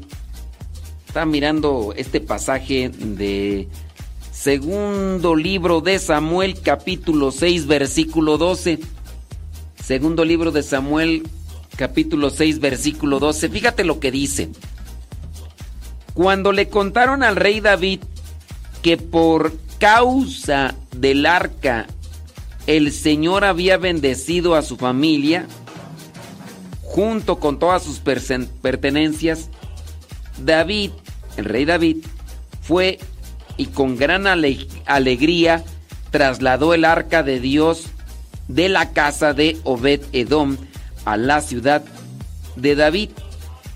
Cuando los que llevaban el arca del Señor habían dado, dice, ya seis pasos, David sacrificó un toro y un carnero gordo.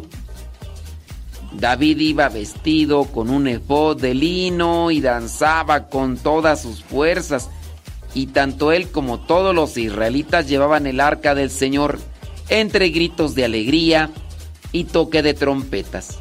Cuando el arca del Señor llegó a la ciudad de David, Mical, la hija de Saúl, se asomó a la ventana y al ver al rey David saltando y bailando delante del Señor, sintió un profundo desprecio por él. ¿Por qué, Mical? ¿Por qué, Mical? ¿Por qué eres así, Mical? El arca del Señor fue llevada y puesta en su lugar dentro de una tienda de campaña que David había levantado con ese propósito.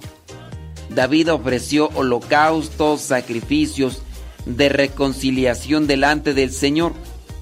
Cuando terminó de ofrecerlos, bendijo al pueblo en el nombre del Señor Todopoderoso y a todos los israelitas que estaban allí presentes. Hombres y mujeres, dice, les dio un pan, una torta de dátiles y otras de pasas. Después, todos se volvieron a sus casas. Ya habían llevado el arca, el arca de la alianza y David volvió a su casa para bendecir a su familia. Pero Mical, que ya lo había visto cómo venía, bailando, danzando, porque traían el arca de la alianza. El, el arca de la alianza estaba en la casa de Obed Edom y Dios había bendecido a toda la familia porque él tenía el arca. Entonces dijo David, me la traigo de regreso y la hija de Saúl, Mical, salió a recibirlo a David cuando llegaba ya después de haber hecho toda la ceremonia que había realizado. Y fíjate cómo es esta mujer. Fíjate cómo es esta mujer. Dice, qué bien ha quedado hoy el rey de Israel mostrándose delante de las esclavas, de sus criados, como un desvergonzado cualquiera. ¿Por, qué? O sea, ¿quién era? ¿Quién, e- qui- quién era ella para estar diciendo esas cosas? Es la hija de uno que había sido rey, en este caso Saúl. Pero ¿por, por qué dirigirse hacia el rey y decirle este tipo de cosas? Ciertamente a veces uno puede estar mal. Cierta, ciertamente uno a veces puede cometer un error. Pero cuando uno tiene la intención de ayudar a la otra persona, más que hacerle ver una situación negativa o hacerle ver una situación de error con actitud de desprecio, tendría que verle corregido, oye, no sé, a lo mejor yo lo veo mal, pero tú analízalo. Yo creo que no estuvo bien que hayas bailado así delante del arca de la alianza, pero esa es mi perspectiva. No sé tú cómo lo veas, porque a veces esa es nuestra proyección. No que esta mujer llega y, y lejos de querer orientar, ayudar, corregir, pareciera ser que está insultándolo. Qué bien ha quedado hoy el rey de Israel, ¿eh? Mostrándose delante de las esclavas, de sus criados, como un desvergonzado cualquiera. Como un desvergonzado cualquiera. No es la forma de corregir. No es la forma de ayudar cuando se insulta y se desprecia. David aquí le responde versículo 21. Es verdad. Es verdad. He estado bailando, pero ha sido delante de Dios, que me escogió. Y sabes, me escogió en lugar de tu padre y de toda tu familia para que yo sea el jefe del pueblo de Israel. He estado bailando delante del Señor. Y aún me humillaré más que ahora. Me rebajaré según tu opinión. Pero seré honrado por esas mismas esclavas de que tú me hablas. estar delante de Dios para recibir bendición. El arca de la alianza y la familia de Obed Edom ya habían estado delante de el arca de la alianza para que haya bendición. Nosotros entonces hacemos un cuestionamiento. Somos de los que han despreciado a otros por tener una fe. Somos de los que nos hemos burlados, burlado de otros por tener una fe. Quizá a lo mejor nos hemos burlado de los demás porque hacen oraciones. Quizá nos hemos burlado de los demás porque tienen una fe. Porque tienen una, una cercanía o relación con Dios. Quizá estamos del lado de Mical. Estamos adoptando adoptando la forma de Mical. Quizá a lo mejor nos ha tocado recibir el desprecio, la burla, el señalamiento como lo, te- lo recibió David. Puede ser. ¿Te ha tocado? ¿Te ha tocado insultar o ofender a alguien? ¿Te ha tocado recibir desprecios de los demás? No lo sé, tú dime, platícame. Me humillaré más, me rebajaré más según tu opinión, pero lo voy a hacer según tu opinión, siempre delante de Dios. Voy a hacer el ri- ridículo según tu opinión, pero cuando esté delante de Dios. Eso es lo que voy a hacer. ¿Te gusta? Qué bien. No te gusta, pero todo lo voy a hacer delante del Señor. La importancia de estar siempre ante Dios. La importancia de estar siempre ante Dios. Todo lo que hacemos, lo hacemos delante de Dios. Todo lo que hacemos, lo hacemos para honra y gloria de Dios. Ojalá y que sí. Ojalá y sí, que todo lo que hagamos sea para dar honra y gloria a Dios. No importa que los demás se burlen. Me rebajaré según tu opinión. Me humillaré más según tu opinión. Pero siempre delante de Dios. Que todas las cosas las hagamos delante de Dios. Por eso nos hace falta más discernimiento, nos hace falta más meditación, nos hace falta más humildad, nos hace falta más conexión con Dios a través de la oración para analizar si lo que estamos haciendo es lo correcto. Y si no. Saludos, María Herrera desde Bronx, New York. Pregunta que qué tenía adentro del arca de la alianza. Tenía el bastón de Aarón, las tablas de la ley y un poco de maná. Maná. Guillermina Hernández en Unión de Tula, Jalisco. Saludos. Eh, saludos, dice Nuria desde Chicago, Illinois. Saludos, Nuria. Nuria. Sí. ujú. ¿A poco? Mira nada más. Mira nada más. Tiriririri. Este. taca. ¿A poco? Oh, sí es cierto. Muchas gracias. Muchas gracias. Gracias.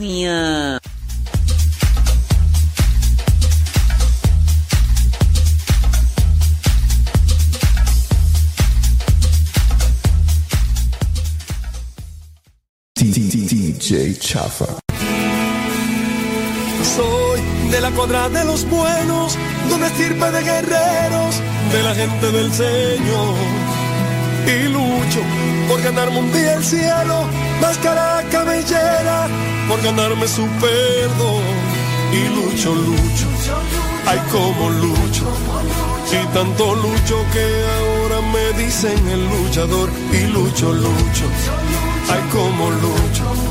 Y tanto lucho que ahora me dicen el luchador, el luchador.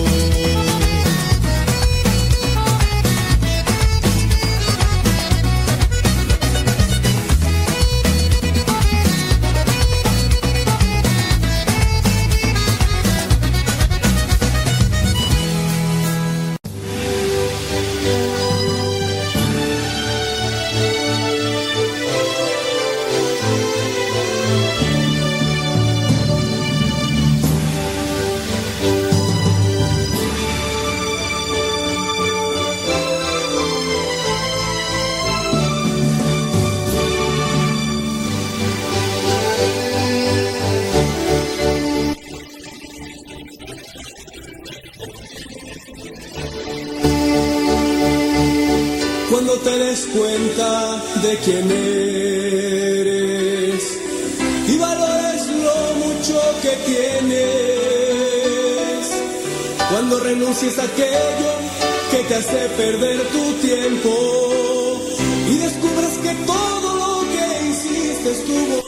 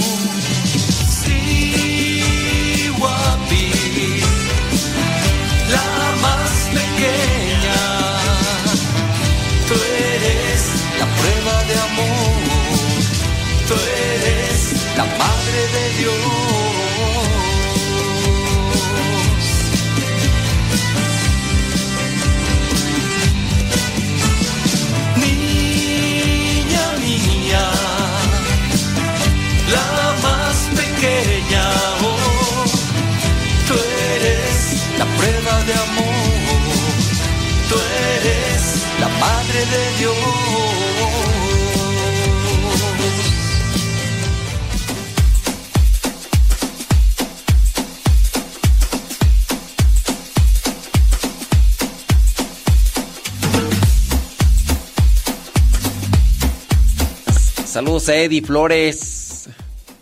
Saludos al padre Jorge Ayala. Ah, ¿Cómo? Es que ya iba a entrar y.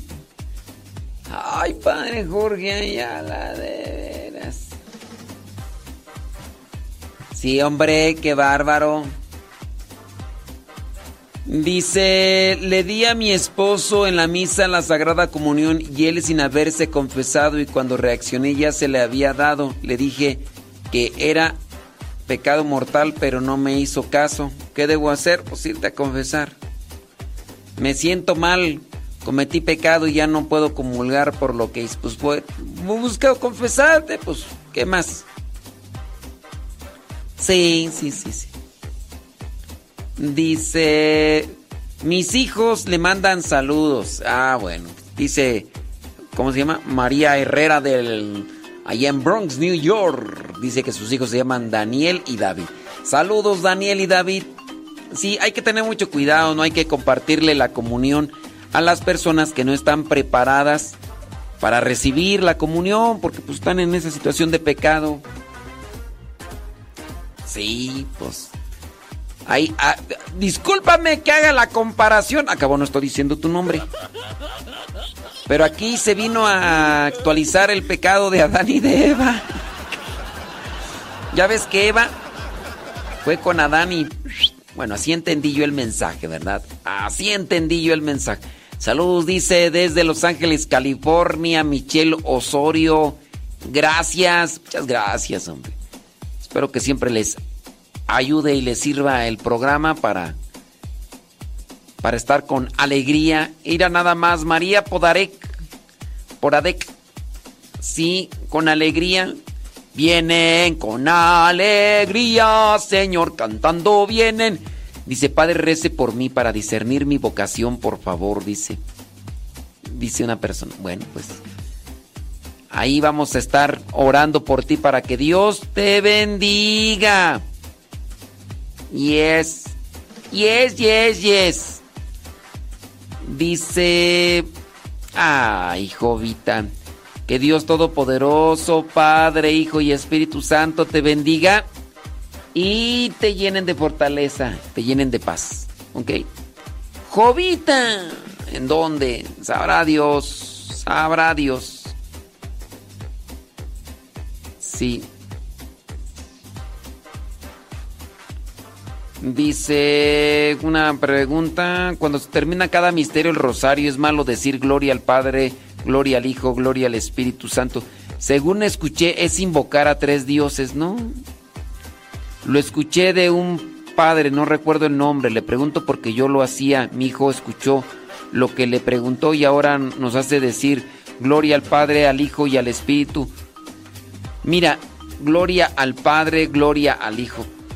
Son formas diferentes. Aquí la cuestión es que cuando ya está algo así como establecido, no es, no es que estamos refiriéndonos a tres dioses diferentes. Gloria al Padre. Son tres personas distintas. Gloria al Padre, gloria al Hijo, gloria al Espíritu Santo. Ay, no digas eso, porque estás diciendo tres dioses diferentes.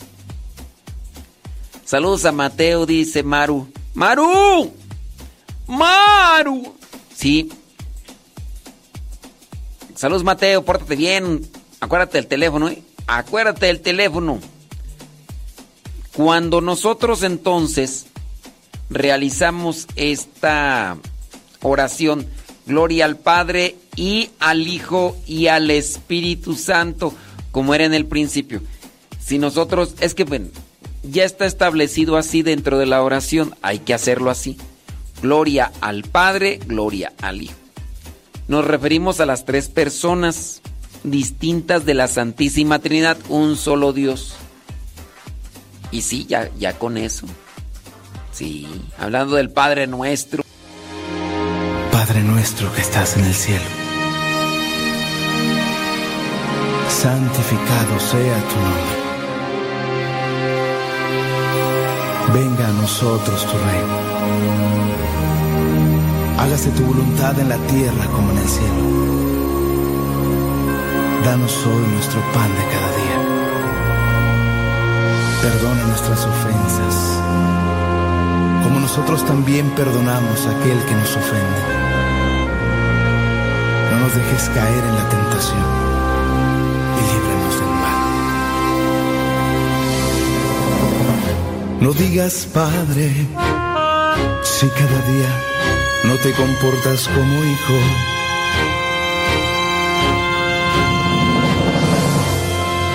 No digas nuestro si vives aislado, solo en tu egoísmo.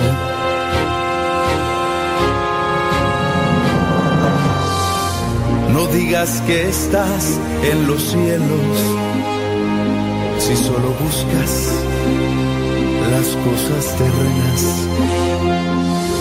No digas santificado sea tu nombre, si no lo honras ni lo alabas.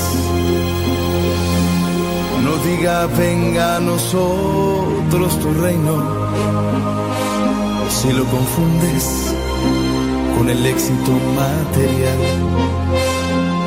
No digas hágase tu voluntad, si no la aceptas cuando esta es dolorosa. No digas danos hoy nuestro pan de cada día.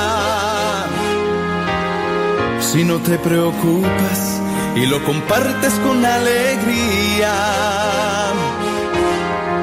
No digas perdona nuestras ofensas. Cuando guardad rencor que está cerca. No digas líbranos de toda tentación. Cuando todavía tienes la intención de seguir pecando. No digas líbranos de todo mal. Cuando todavía tomas partido por él. No digas amén si no has entendido o no has tomado en serio al Padre nuestro,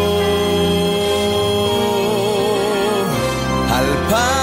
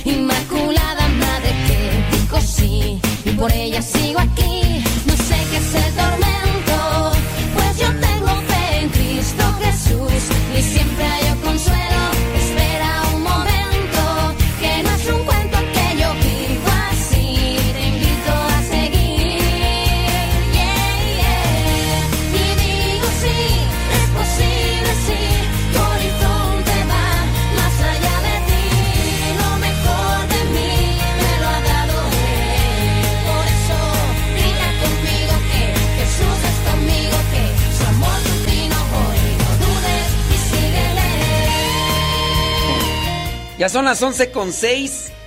¡Santos cielo! ¡Santos cielo! Miércoles, miércoles Ketu, 19 de julio del 2023. Bueno, bueno, bueno. Mm, ¿Qué va, qué va? Bueno, ya vamos a cortarle Facebook y YouTube. En Facebook y YouTube vamos a cortarle y ahorita en un ratito más regresamos, ¿cómo ve? Con el programa de todo un poco. ¿Le gusta? Bueno. Sí. Dice, son mi guía. Ah, qué bueno. Dice acá Nuria que le gustan mucho los de los evangelios. Qué bueno, Nuria. Qué bueno que te gustan los de los evangelios. Sí. Bueno. Vamos a cortarle. Recuerden que ahí el programa se queda en el YouTube. Modesto Radio.